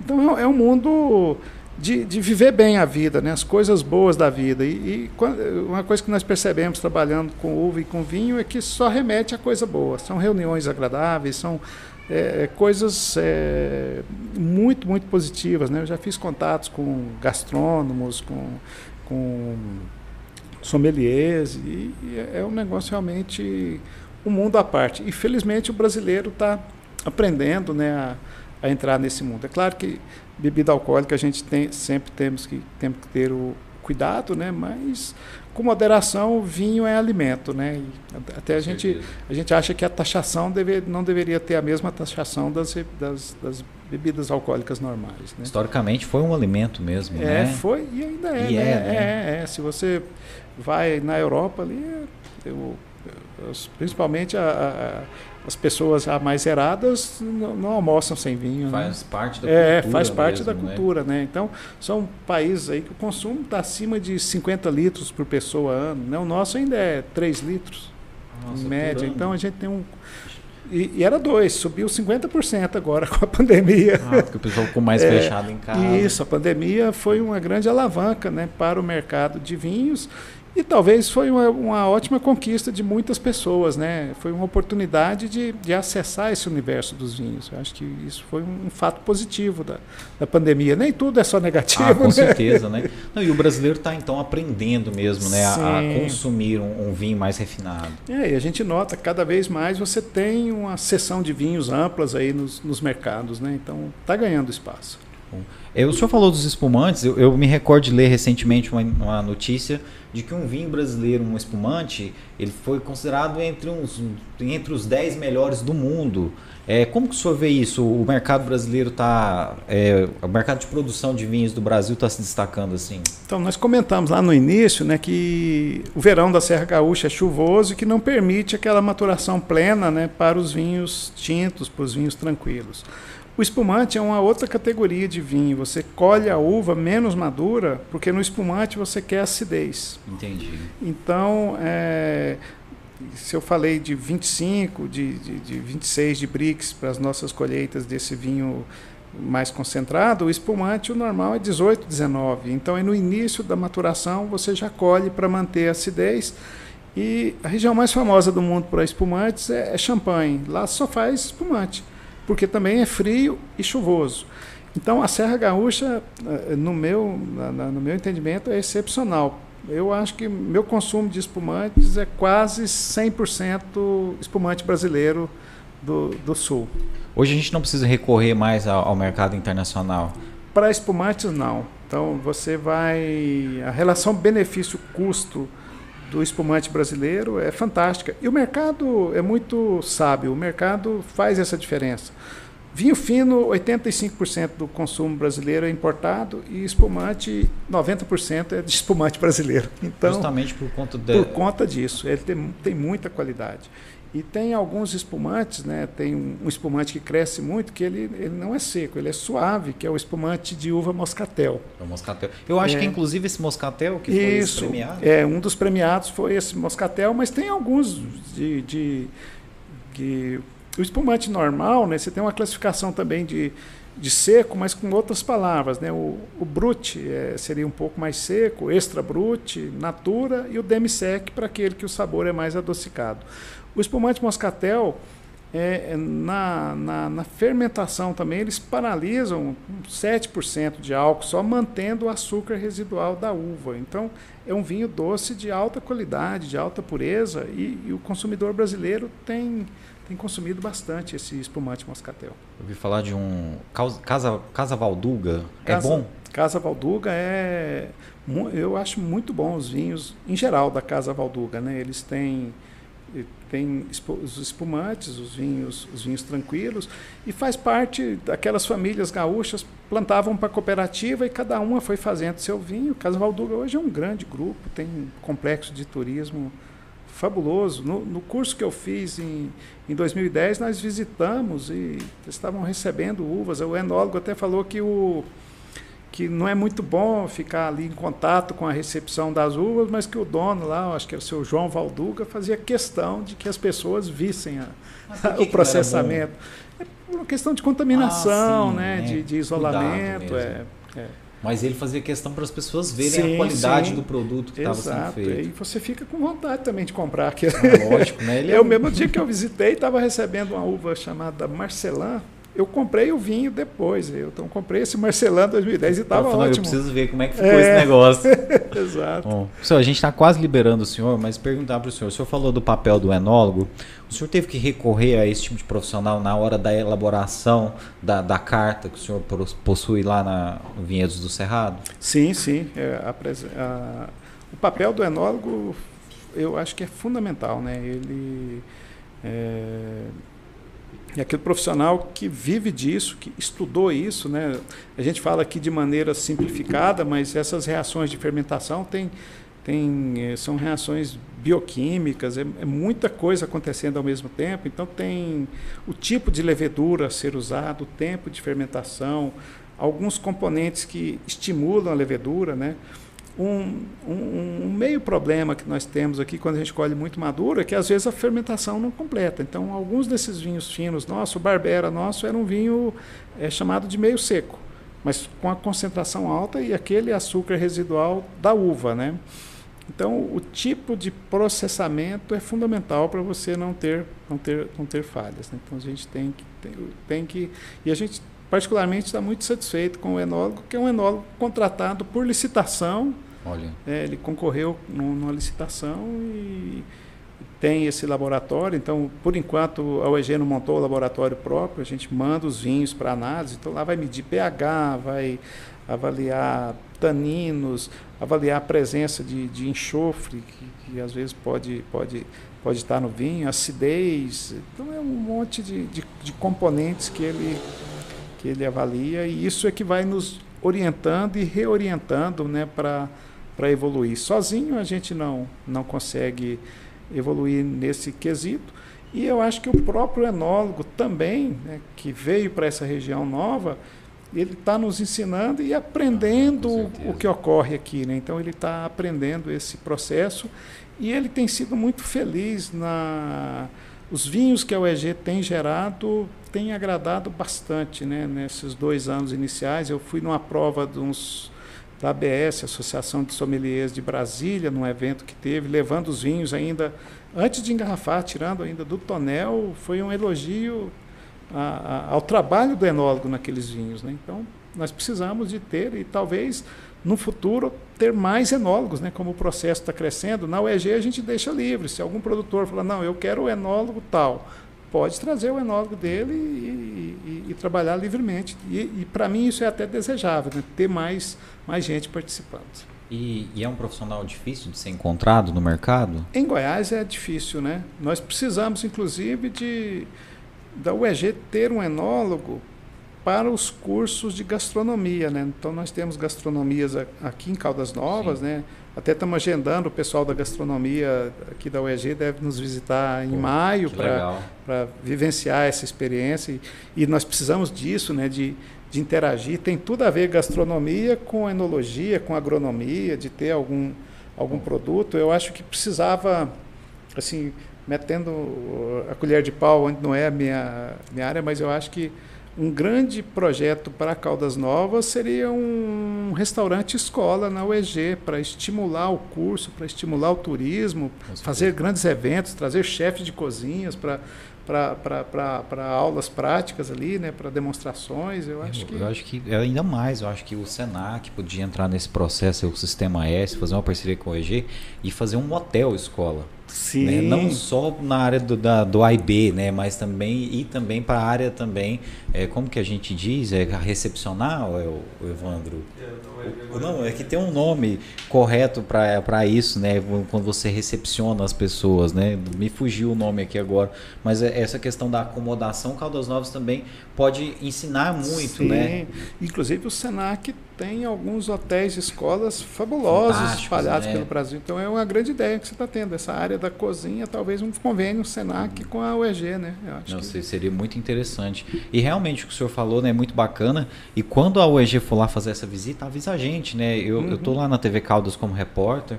Talvez em maio ainda esteja lá, né? E a gente vai lá fazer uma reportagem dessa visita. acho que ah, seria ótimo, muito interessante. Ótimo, é ótimo. Para divulgar a nossa UEG, ah. nós estamos precisando de, é, e, e, a, e, a, de promoção. E a vinícola também. E a vinícola também, também. Como que é o processo quando fala assim, vou fazer um vinho novo? Como que é? Qual que é o primeiro passo? O que, que tem que fazer, professor?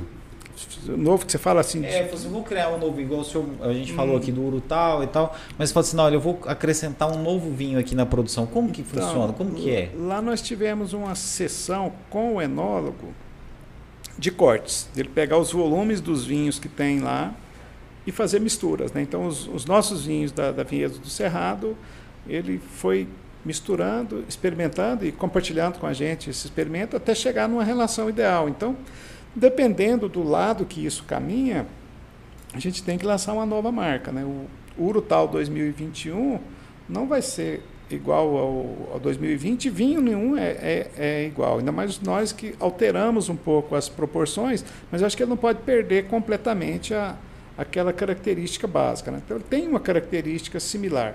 Quando a gente fizer uma mistura que der uma coisa muito diferente, nós temos que criar uma nova marca. Né? Entendi. Então eu acho que essa criação talvez vem, vem do produto para a, a, definição de marca depois. O, o, produto meio que dita um pouco das regras, Tem, né? Não é só a gente que decide. É, o Urutau eu não posso nem falar isso, mas o 2020 foi uma meia necessidade de encher o nosso tanquinho de inox de 300 uhum. litros, né? Então, quase que todas as nossas uvas compuseram a mescla, Entendi. tinha um predomínio de Cabernet Sauvignon e nós gostamos muito do resultado. Então, é, eu não tinha uma ideia de produzir aquele vinho, mas a necessidade levou aquela formatação e ela agradou, agradou o enólogo e tem agradado a quem, a quem experimenta. Né? Então, tem essa questão, então, assim, um pouco de vida própria esse produto, o vinho, ele mesmo meio que dita como é que ele vai ser? Ah, sim, sim. E às vezes caminha para o lado que você quer ou que não quer também. Né? Ah. Ele, é, a gente conduz o processo só, mas o processo ele tem uma. Entendi. É, essa espécie aqui não dá para eu fazer isso que eu estava querendo. Não, e o processo é um processo vivo, né? Sempre é delicado. Né? Então lá na vinícola a gente tem que ter controle de temperatura, a gente tem, os tanques têm, têm abraçadeiras ali de, de inox, circula um, um, uma solução gelada né, de, de água com álcool, porque a fermentação gera um aquecimento. Então, às vezes, tem, tem todo um tipo de, de controle, além de, de, desses materiais enológicos. Né? E a gente nunca tem uma, uma previsão exata do que vem. Né? A gente, pelo padrão da uva, espera um, um determinado um determinado produto, mas nem sempre é o que a gente está esperando. Muito interessante isso, né? Porque a gente normalmente quando produz alguma coisa a gente quer, quer, quer ter o controle de todo é, o processo. Nesse caso não é bem assim. É, não é assim. Na agricultura já é uma, meio que uma coisa muito dependente de, de, de clima, desde lá da produção das uvas, né? um ano mais quente, um ano mais frio. Porque eu acho que aqui o que vai variar, né? Nós comentamos da, dessa questão da constância do, do nosso clima de inverno é a temperatura média, mas não varia muito também. Né? Então, no ano mais quente, pega um tipo de característica, perde mais acidez, no ano mais frio, mantém mais acidez. Né? A maturação é mais rápida um pouquinho quando está quente. Se for muito frio, região produtora muito fria, às vezes a uva tem dificuldade de, de maturação. Né? Então, Malbec na França é, foi, era perdeu área por causa de uma praga e veio para a Argentina. Na Argentina, na condição ensolarada de, de, de Mendoza, virou uma uva espetacular, muito superior ao Malbec produzido na França, porque aquele clima era mais propício né, para aquela uva. Então nós estamos assim, no momento muito inicial, né? eu te disse, nós temos umas 50 variedades de uvas e, e nós temos 25 plantas de cada variedade. Era o mínimo que o viveiro da Itália, né, que, de onde nós importamos, comercializava. Então a gente microvinifica na UEG. Então alguns vinhos a gente produz seis garrafas, sete. E alguns estão ficando assim muito especiais. Não, a gente está doido para é. conhecer. E é muito interessante esse processo que o senhor falou, porque dentro da produção muitas coisas precisam ser adaptadas, pelo que eu entendi. Olha, o clima mudou, vamos ter que diminuir, sim, vamos ter que aumentar o tempo. Sim, e, e até dosar. Às vezes, se você você precisa de adubar bem para a planta produzir, mas no caso da uva, se essa adubação gerar muita vegetação, ela forma pouco cacho. Tem um certo antagonismo.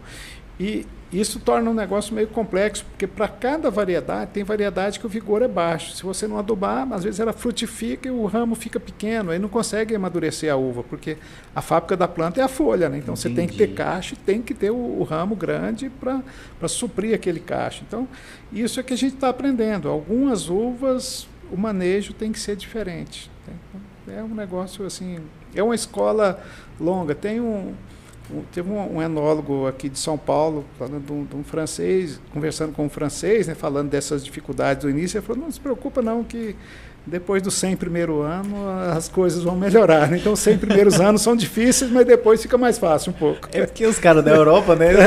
É. Falando que 100 anos vocês já estão dominando tudo. Dominando. Caramba, é, é, nós estamos engatinhando ainda, é. né, professor? Mas é muito interessante isso, porque o senhor falando aí, eu tive aqui uma dimensão que é infinito o conhecimento sobre é. vinho, né? Não tem ninguém que sabe tudo sobre vinho. E o que é gostoso é que a gente sabe que não vai saber tudo e tem que ter um comportamento de não ter ansiedade, de fazer devagar, de quebrar esse ritmo rápido que a vida quer resposta rápida para tudo. Né? Então, nesse caso aqui, não. É um processo de gerações né? para poder definir o que, que vai ser o nosso vinho do Cerrado aí no, daqui a 50 anos. Eu não tenho a mínima noção disso.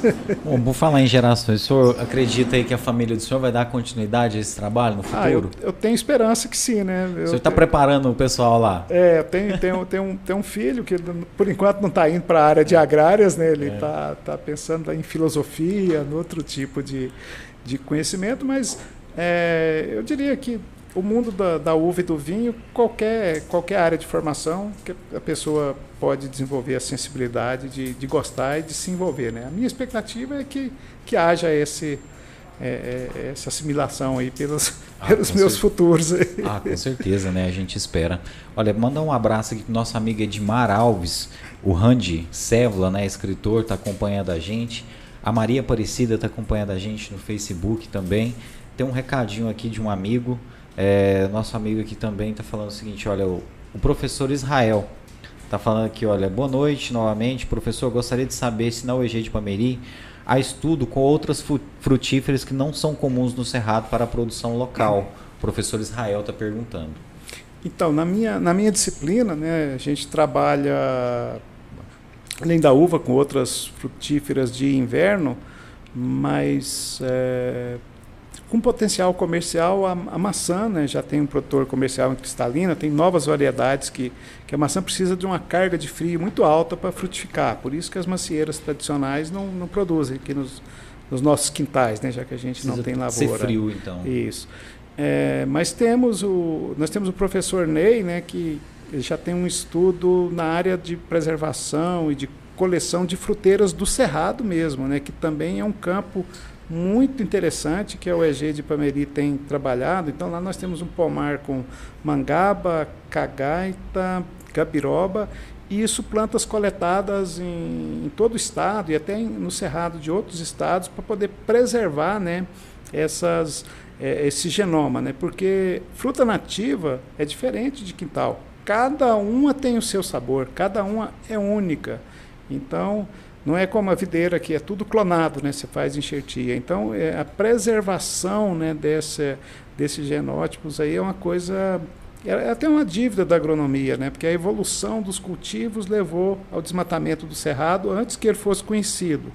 Então, nós temos essas fruteiras do cerrado, algumas fruteiras é, exóticas, até no vinho, de repente, esses vinhos fortificados, a gente pode colocar algumas frutas do cerrado, né? não no vinho seco normal. Se essas frutas poderiam ser utilizadas de maneira Sim. comercial. E não só né, na produção de bebidas, né? Exato, exato. Né? Polpas para sucos. Pra... Hoje, na verdade, essas fruteiras do cerrado, ela tem uma demanda não atendida. Né? Desenvolveu a indústria da, da, dos sorvetes, dos picolés dessa fruta, coletando.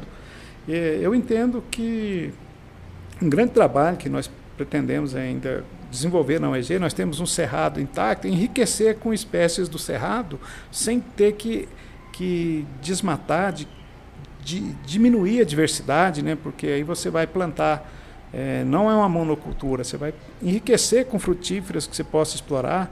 As nossas áreas de mata de reserva, a gente poderia enriquecer com madeireiras que a gente possa explorar. o, o agricultor tem uma uma certa aversão por ter que ter uma área de reserva, ele não entende a importância daquela área para preservação do equilíbrio dentro da fazenda. Numa área que tem, numa fazenda que tem mais áreas preservadas, até o ataque de praga é menor.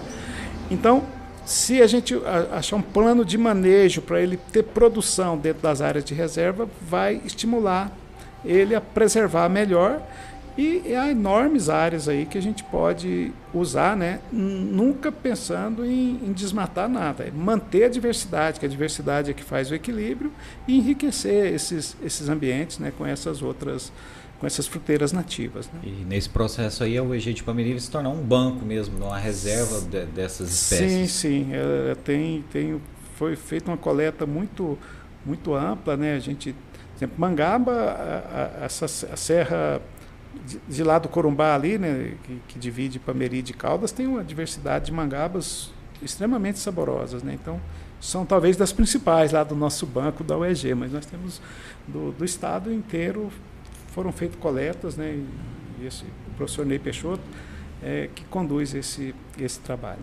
É, entre Caldas e Pameri Isso, tem muita mangaba tem. mesmo, né? na época mesmo, Piqui também, né? Piqui, Piqui a gente tem hoje até no, no, no, Vinhedos eu tenho umas plantas do pequi sem espinho, né, que é um piquizeiro que eles descobriram lá no Xingu e, e planta por, por enxertia, mas é, é, piqui tem um mercado muito amplo hoje. O movimento de piqui nas ceasas aqui de Berlândia, de Goiânia, é enorme. Então falta produto. Então, a, a, demanda que, do mercado é, que é você grande, né? pode plantar sem adubo, sem agroquímico, sem nada, numa área de reserva desde que não façam monocultura para não perder a, a, função da reserva, que é manter a biodiversidade vegetal e animal. Né? Então, essas áreas de reservas conectadas com as matas de galeria que circundam os, os rios, então formam ali um grande, um grande ramal né? que, que, que permite a preservação tanto aí da, da fauna como da flora. Né? Pode ser muito lucrativo também. E né, também pode ser lucrativo. Né? Que é um produto que tem um valor agregado Sim. diferenciado, né? O professor As... nem pergunta qual o preço do leite piqui, né? Não, Eu quero, me dá. É, não, tem. E, e, a gente pode selecionar, né? Então,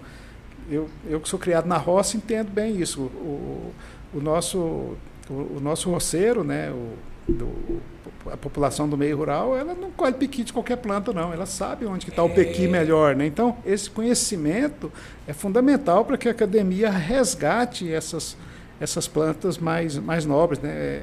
Se eu coletar um piquizeiro desse, eu posso lançar ele aqui, fazer muda e lançar com, com o nome da nossa UEG de Pameli, inclusive. Né? Sei que o senhor fala a verdade. Tem às vezes aqui lá ó, tem o piqui mais carnudo. Né? Exatamente. Né? lá é mais tem, vermelho. Tem piquizeiro aí no campo que o povo levanta de madrugada para coletar. Tá longe, né? Porque o trem é bom, né? É, Muito interessante, professor. Luiz André dos Santos está falando aqui, ó, uma aula sobre o mundo dos vinhos, grande pessoa, um entusiasta do vinho brasileiro, mandando um abraço aí pro senhor também. Obrigado, Luiz. É, o pessoal tá falando aqui, o Zé Neto, ó, desejo sucesso ao Vinhedos do Cerrado, creio que será muito importante para o desenvolvimento e fomento do turismo da nossa região.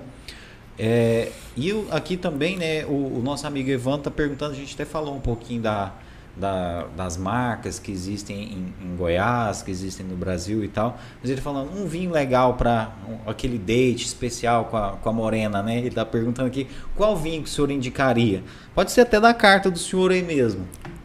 É. um, um, se for na piscina, um aruanã bem gelado. É. se for à noite, um urutal. Urutal. Quando sair a próxima safra. Próxima safra. Exatamente. O, o urutal você vai encontrar em alguns leilões daqui a alguns anos, viu? Para a safra 2019. Exato. Ou 2020, que foi a primeira, professor? 2020. 2020 2019 né? da artesanal. Ó, o Israel está mandando aqui para a gente. Ficamos felizes em saber que a universidade tem esse projeto para a manutenção de um banco genético da biodiversidade do Cerrado. Haja visto que o Cerrado é um dos biomas mais ameaçados no momento. Tá, tá, tá complicado, professor? É um dos, dos biomas mais ricos, né? É, essa vegetação do Cerrado, por ela ser menos. É, é uma vegetação baixa, né? então ela é ela é menos, menos é, opulenta né, do, que um, do que uma florestona fechada, mas ela tem uma riqueza enorme. E, e, particularmente eu gosto do cerrado até por isso, porque ele não te oprime, né? Você anda no cerrado enxergando enxergando um horizonte longo, né? Tem um fato, a gente tudo tem que ser colocado numa balança, né? Sem dúvida, esse avanço do agronegócio trouxe uma enorme riqueza e com a exploração do cerrado a gente percebeu o problema, né? principalmente o mais perceptível hoje é que no ambiente do cerrado a infiltração da água era muito maior do que nos, nos ambientes agropecuários. Né? Então essa baixa infiltração que a gente consegue melhorar com técnicas de cultivo mais aprimoradas e essas técnicas estão evoluindo, né? mas é, tudo, tudo, é um processo histórico. Né? Eu me lembro, quando a gente ser um pouco mais errado, tem vantagem de ter vivido alguns processos. Né? Lá na década de 1970, nessa época eu ainda era adolescente, o governador da época comprou, o governador de Goiás comprou uma frota de trator para ajudar o fazendeiro a desmatar o cerrado. Né? Então tinha um programa chamado Goiás Rural, era o tio do, do, do, Ronaldo, né? Era o Leonino ah, Caiado na é. época desse programa. Não estou falando que o Ronaldo é desmatador, não.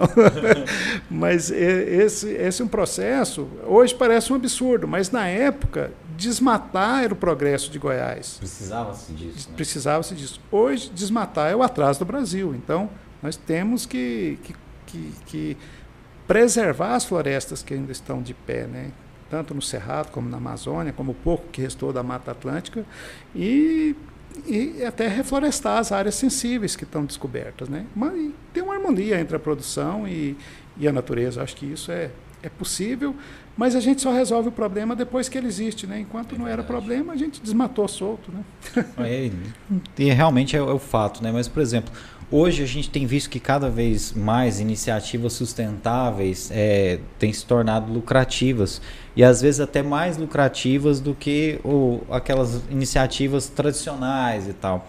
Eu me recordo de ver um, um acho que o rapaz, acho que ele é do Rio de Janeiro e ele recolhe lixo e para fazer compostagem e depois vende o adubo. E ele hoje ele tem caminhão, ele tem máquinas, ele gera emprego, etc. E tudo começou dele numa bicicletinha e tal. Hoje, essa produção sustentável ela já está num nível aliado à tecnologia onde ela pode ser mais lucrativa do que atividades tradicionais? Sim, ela, na, na verdade, eu, eu, eu, apesar de ter uma grande polarização entre agronegócio intensivo e, e agroecologia, é, cada um, o intensivo produz muito, né? o mundo tem uma demanda alta por alimentos e precisa é dessa produção isso, né? intensiva. Né? Por outro lado, ah, os valores da agroecologia também são muito válidos. Então, no Brasil, hoje nós temos um processo que chama de integração lavoura-pecuária, que são novas técnicas de produção que permite que a gente tenha monocultura, mas aqui se eu tenho uma monocultura de soja esse ano, na sequência eu planto lá um sorgo com uma planta forrageira, no outro ano eu planto milho, depois eu planto girassol. Então, no tempo a gente faz essa diversidade. Isso tem mostrado um ganho fabuloso. O agronegócio brasileiro ele cresceu imitando o americano, a Revolução Verde americana, que tinha o uso dos cultivares melhorados, adubação intensiva. Nós crescemos nesse molde.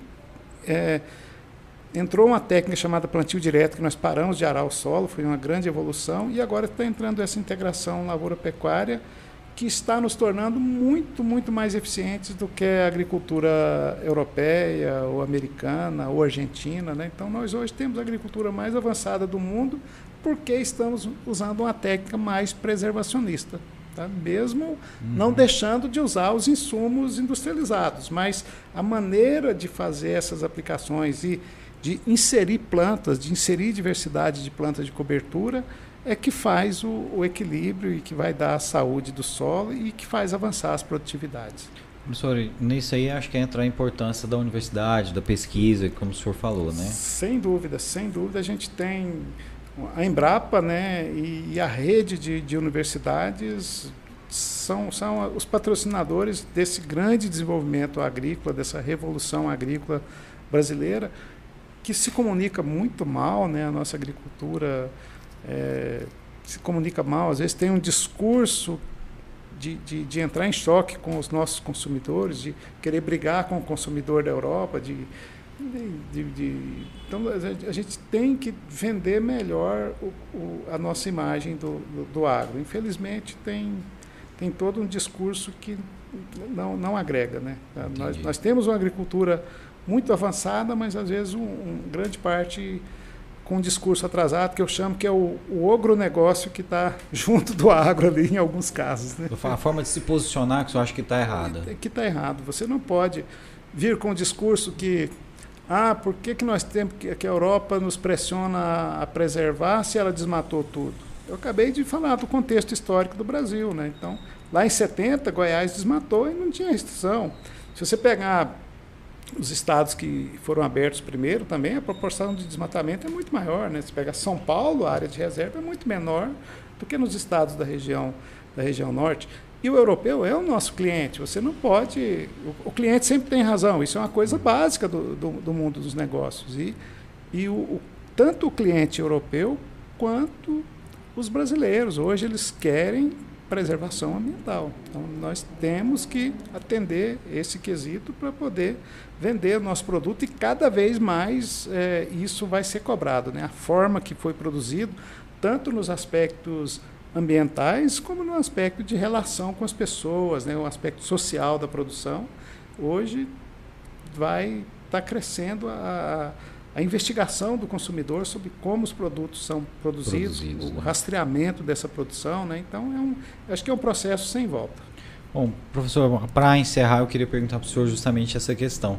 Nós cons conseguimos ser é, esse país produtivo, competitivo ainda é, no futuro, preservando? É possível aliar essas duas coisas? Eu acho que essa é a pergunta clássica. É, é possível preservar e produzir?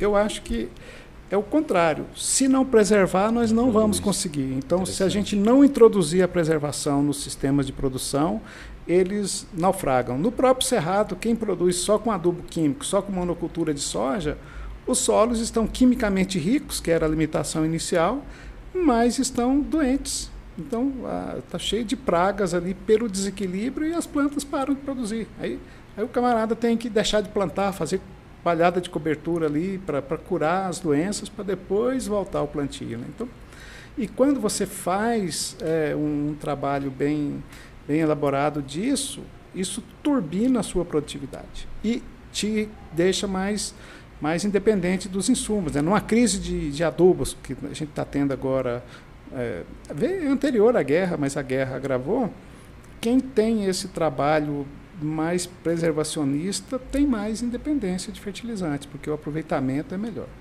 não está tão dependente agora né, nesse momento de guerra que a gente está vivendo. Professor, é, eu tenho uma dúvida aqui, é, é, uma dúvida que eu tenho há muito tempo. É, muito se fala, pode ser senso comum, pode ser uma coisa errada, mas é, eu escutei e estou perguntando se isso é condiz ou não com a realidade. Mas muito se fala que no período dos engenhos, né, quando o Nordeste se desenvolveu muito no período dos engenhos, o solo foi empobrecido. Nós temos risco de ter um solo empobrecido no futuro devido a essa grande produção agrícola? O Brasil vai continuar produzindo dessa forma de maneira perene nos próximos anos, nas próximas décadas, ou isso tende a acontecer com o solo? Eu acho que o solo, no, no cerrado, né, num primeiro momento, o produtor do cerrado, o, o solo é pobre no contexto de pobre para produzir soja, milho, para os cultivos comerciais, porque um solo que produz os piquis que o solo de cerrado produz, a gente não pode chamar não ele de pobre, é né? Pobre, de é. jeito nenhum, né? Mas nesse contexto da agricultura, é, o, o, o, nosso agro do cerrado ele produziu melhorando a química do solo, né? E de certa forma, com o tempo, a sanidade começa a cair. Aquele que não cuida desses processos de, de, de, técnicas preservacionistas não tem futuro. Eles vão perder a terra e vão vender para os que estão cuidando bem. Né? No caso do Nordeste, eram solos ricos, íngremes, arava para plantar cana e monocultura de cana, cana, cana, cana. Né? Foi isso que gerou isso que a, a pobreza dos solos. A gente tem visto um avanço muito grande da cana de açúcar né? em São Paulo, etc., em Minas. E isso aí é um risco hoje em dia com essas técnicas que o senhor falou, daqui 50 anos nós continuamos produtivos? Eu não, não, não é assim, minha área de atuação, tenho pouca experiência com a cana, mas a cana está evoluindo também para um plantio direto, né? menos preparo de solo um pouco, mas ainda faz. Ausência de queimadas, né? num primeiro momento o produtor acha que perde produção, mas com o tempo essa palhada que não é queimada vai incorporar matéria orgânica e vai, vai melhorar o solo. E e entrou a colheita mecanizada. Né? Então, por um lado, a colheita mecanizada de cana tira empregos, mas tira um tipo de emprego que é terrível, né? o emprego do cortador é legal, de cana. Né? Não é legal. Né? Então, acho que aí, aí um, um, outro problema que a gente vai ter de mecanização é, é talvez até políticas governamentais mesmo, de, de amparar a mão de obra, porque com o progresso tecnológico a gente perde. Mas eu imagino que a própria cana está evoluindo, já tem uma certa rotação na renovação dos canaviais, né? então o canavial perdura lá por 4, 5 anos e depois disso é plantado um soja, amendoim, então começa a fazer um certo, um certo, uma certa rotação de cultivos também. O senhor acredita que nós vamos continuar sendo esse país produtivo? Eu acredito, acho que o Brasil tem uma inteligência muito grande no agro, né? tanto do nosso produtor, que eles são empreendedores, são eficientes, quanto da pesquisa da universidade. Nós somos líderes mundiais em tecnologia de produção agrícola tropical. Né? Só nós. O único país tropical que exporta alimentos no mundo é o Brasil. E, e, o senhor acredita que a gente consegue manter isso de maneira crescente? Se a gente puder agregar valor, melhor ainda. Melhor ainda. E eu acho que a tendência vai ser isso: buscar uma coisa com mais harmonia né, nesses processos naturais. Mas o, o próprio capital, se você pegar as grandes produtoras de, de agroquímicos, todas hoje estão investindo pesado e muito dinheiro no desenvolvimento de produtos biológicos, que vão ser produtos mais sustentáveis do que os químicos. Né? Então, o, o capitalismo tem o seu defeito, mas ele tem a sua virtude, que é o desenvolvimento tecnológico amparado né, por bastante investimentos. Professor, a gente no senso comum a gente escuta muito aquela coisa que a gente exporta, exporta produtos primários, depois compra eles de volta beneficiados. Acontece isso mesmo com alimentos? A gente compra alguma coisa de volta depois que a gente vende? É, acontece né, em algumas cadeias. Café a gente compra bastante depois que é beneficiado lá fora, mas temos uma. Hoje o Brasil exporta é café de café qualidade. Solúvel. E, e mesmo o hum. café em pó, mas o solúvel, aquelas cápsulas, né? Mas hoje o Brasil produz e vende café de qualidade. E há uma injustiça, eu, assim, eu me sinto injustiçado como um profissional do agro, quando chama soja de commodity, como se fosse minério de ferro. Não, soja é um produto da inteligência brasileira. O tipo de soja que o Brasil produz é um mérito muito grande da, da, da, da, nossa pesquisa, da nossa universidade, dos, dos, nossos agrônomos. Né? Então, não é uma commodity normal, é um produto competitivo que você tem que desenvolver um sistema de produção. E, no nosso caso, nós desenvolvemos um, um sistema único no mundo. Né? A, a, soja que chegou aqui em 1950, se viesse aqui para o Cerrado, ela crescia 10 centímetros só. Nós tivemos que fazer a genética da nossa planta de soja e construir a fertilidade do solo do Cerrado para ter essa produção. Então, é um produto da inteligência e, e produto primário não pode ser considerado atraso. A Nova Zelândia é um primeiro mundo vendendo leite.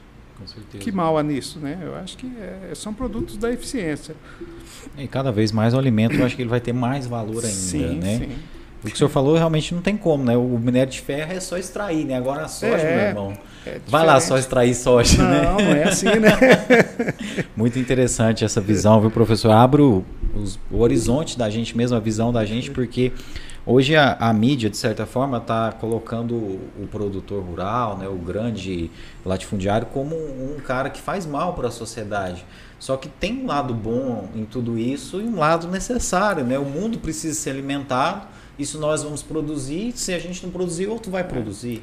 É, e o produtor tem que responder à crítica conversando e não gritando para trás. Né? Não é assim que, que se resolve os embates. Nós estamos num país hoje muito difícil, né? De, o país é muito dividido politicamente, isso leva. Qualquer opinião que você dá, você vai ter que ser enquadrado se você está de um lado, se você está do outro. É. Então isso é muito negativo para a gente ter, ter mais maturidade né, na, na, definição dos processos. Mas eu entendi o que o senhor colocou, né? Às vezes o, o nosso produtor aqui não está querendo, não está conseguindo mostrar para o mundo que a nossa uhum. produção está evoluindo, que a gente não está desrespeitando o Correto. meio ambiente dessa forma, ou que pelo menos a intenção é que cada vez mais isso diminua, né? Sim, sim, até porque expandir a fronteira agrícola, se você for pensar no primeiro momento, o agricultor não tem nada a ganhar com isso, né? Sem falar no risco de desmatar a Amazônia, reduzir é. nossas chuvas, né? E Mas quanto mesmo. mais ele, se você tiver área plantada, menor é o preço do produto. Então, até por uma questão estratégica, a gente comprar essa ideia de não desmatar mais, eu acho que ela é muito positiva. É, precisa ter cada vez mais essa consciência de que o meio ambiente e a agricultura precisam andar juntos. Sim, né? sim, com e certeza. o sucesso disso é garantido.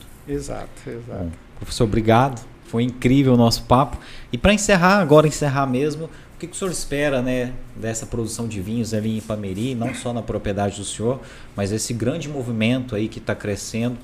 Eu acredito que daqui a alguns anos a gente vai estar tá aí com vinhos famosos aqui produzidos na nossa região. Eu acredito, eu acho que já, já temos os, os primeiros vinhos chegando no, nesse mercado, né? E na UEG nos preocupa hoje conseguir atender esses produtores. Nós estamos é, no processo de licitar uma licitação de ampliações de equipamentos, de melhorias de equipamentos, né? Mas eu, a, a, expectativa é, é muito positiva.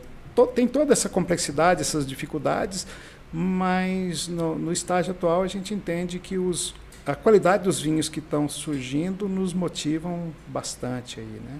E eu, eu já gostaria de convidar uh, a todo o público que está nos, nos assistindo para nossas visitações. Então, a gente deve divulgar isso a partir do final de, de junho, né, quando tivermos com aquele clima mais ameno, as nossas uvas bem maduras e receber o pessoal de Caldas Novas lá no nosso vinhedo. Muito bem lembrado, professor. Essas visitações elas devem começar no início de junho. No final de junho, no provavelmente. Final de junho. Isso, isso, Mais ou menos ali depois do dia 20? É, provavelmente. O, o, nós já estamos a, a gente faz uma poda parcelada nas uvas de mesa, né, para poder ter essa oferta continuada durando ali pelo menos um mês e meio, dois meses. Então deve ser final de junho até meados de agosto a gente deve estar nesse processo de, de, de recepção para colha e pague lá nas nossas uvas de mesa. Ah, com certeza. O primeiro ano de visitação foi 2020? Foi 2021. 2021, Isso. foi o primeiro ano. Foi o primeiro ano. E surpreendeu o senhor esse momento? Surpreendeu e a gente, assim, foi, foi muito, muito divulgado e não tínhamos os vinhos ainda, né? Então, naquele momento, a gente só tinha as uvas. Então, nesse, nesse ano agora de 22, nós já vamos estar com os nossos vinhos lá também à, à, à venda, né? Então, já está colocando mais uns produtos. Bom, quem estiver acompanhando a gente, fica ligado, então, siga aí, arroba Vinhedos do Cerrado, né, que daqui a alguns meses aí já deve ser divulgado aí nas redes sociais né, da vinícola, como que vai funcionar essa visitação, lá tem o telefone também dos responsáveis, então vamos ficar ligado, fica ligado aqui que a gente vai dar notícia aqui também, viu pessoal, nós vamos estar lá com certeza, a gente quer fazer a reportagem para, para a TV Caos, viu professor, que depois o senhor pode usar esse arquivo aí também, para mostrar essa parceria da UEG de Caldas Novas com a de Pameri. Vamos, vamos comunicar, tá? quando, quando agendar a visita certinho eu te aviso. Vai ser um grande prazer, viu professor, professor, e a gente tem certeza que os vinhedos do Cerrado vão ser um grande ponto turístico aqui na nossa Se região, né? Um grande produtor de vinhos, a gente ainda vai vai ter muito orgulho, a gente já tem, mas a gente vai ter muito orgulho dos vinhos produzidos aqui. Fala, esse aqui é de Goiás, esse aqui é caro desse tanto aqui, é nós que fez. E a gente ficou muito orgulhoso de pessoas como o senhor acreditar na, na né? nossa região, né? A gente fica muito honrado mesmo, um inovador, uma pessoa que está correndo atrás de trazer uma nova cultura. É muito bacana, viu, professor? Fiquei muito feliz com o nosso papo. Ah, obrigado. A generosidade que o senhor teve vindo de Ipameri nessa noite de sexta-feira, no... essa noite de sexta-feira, cansado, trabalhou o dia todo. Então, obrigado, viu, professor? Foi incrível. Tenho certeza que o nosso público gostou do nosso papo. Nem todo mundo acompanha a gente ao vivo, né? O nosso vídeo fica disponível no YouTube posteriormente para as pessoas assistirem o nosso áudio ele vai para o Spotify, para Google Podcast, para Apple Podcast, então as pessoas podem ouvir depois também. A gente faz os cortes para colocar nas nossas redes sociais também, arroba tudo em um podcast, arroba é, o Facebook também, facebook.com barra tudo em um podcast, a gente está lá também, já ia falando TV Caldas, vamos lá. Porque eu tô nos dois, né, mano? Mas olha, facebook.com/barra tudo em um podcast, você acompanha a nossa agenda, os cortes, a gente vai colocar tudo lá. E a gente agradece mesmo, viu, professor? Foi, foi incrível esse papo aqui com o senhor. A gente aprendeu não só sobre uva, sobre vinho, mas a gente falou também sobre agricultura de um modo geral. Foi muito bacana. Muito obrigado. Tá, e eu que agradeço, né, pela oportunidade. Boa noite a todos e e aos que nos assistirão aí com a maravilha tecnológica do, da, ah. da, perenização desses momentos. Né? Olha, a gente fica muito feliz. A gente quer agradecer o senhor por ter vindo de Pameri falar com a gente. Mandar um abraço para Silvana, tá? agradecê-la também. Ah, em breve a gente vai fazer um papo com vocês dois, tá? contar aí como é que foi com certeza ela foi a que mais te apoiou, né? hora Isso, que... a que mais me apoia é o que promove o nosso social, é, é ela, né? Ela que faz é, a, a, a, mídia, né? É isso. E, e, legal que, porque assim, quando o pessoal chamou o professor de louco, ela estava lá do lado dele. e agora a gente viu né, que, que realmente tem, tem futuro, tem potencial a nossa região para isso. Então, muito obrigado. Beijão aí para Silvana. Obrigado, viu? Melhoras para você. No próximo papo você vai estar tá aqui. Em breve a gente vai estar tá aí visitando, né, mostrando aí para as pessoas como que está tudo isso. E mais uma vez, obrigado, professor. É, um ótimo final de semana para o senhor, para quem está assistindo a gente. Obrigado e um abraço. É isso aí, pessoal. Muito obrigado. Na semana que vem a gente volta aí. Tem mais programa interessante. Acompanhe a nossa agenda no arroba tudo em um podcast lá no Instagram e no facebook.com barra tudo em um podcast a gente está lá também. Agradecer o Zé Neto aí da nossa produção, firme aí com a gente toda semana. Evandrão com a gente aí também, sempre que ele pode. Obrigado, viu, Evandro? Nosso parceiro aí de primeira hora também. A vocês que acompanham a gente toda semana, valeu. Quarta-feira que vem a gente está de volta. Fica ligado nas nossas redes sociais para acompanhar a nossa agenda e os cortes. Ótima sexta-feira para você, bom final de semana e até quarta-feira com mais uma edição do Tudo em um Podcast. Tchau, professor. Obrigado. tá.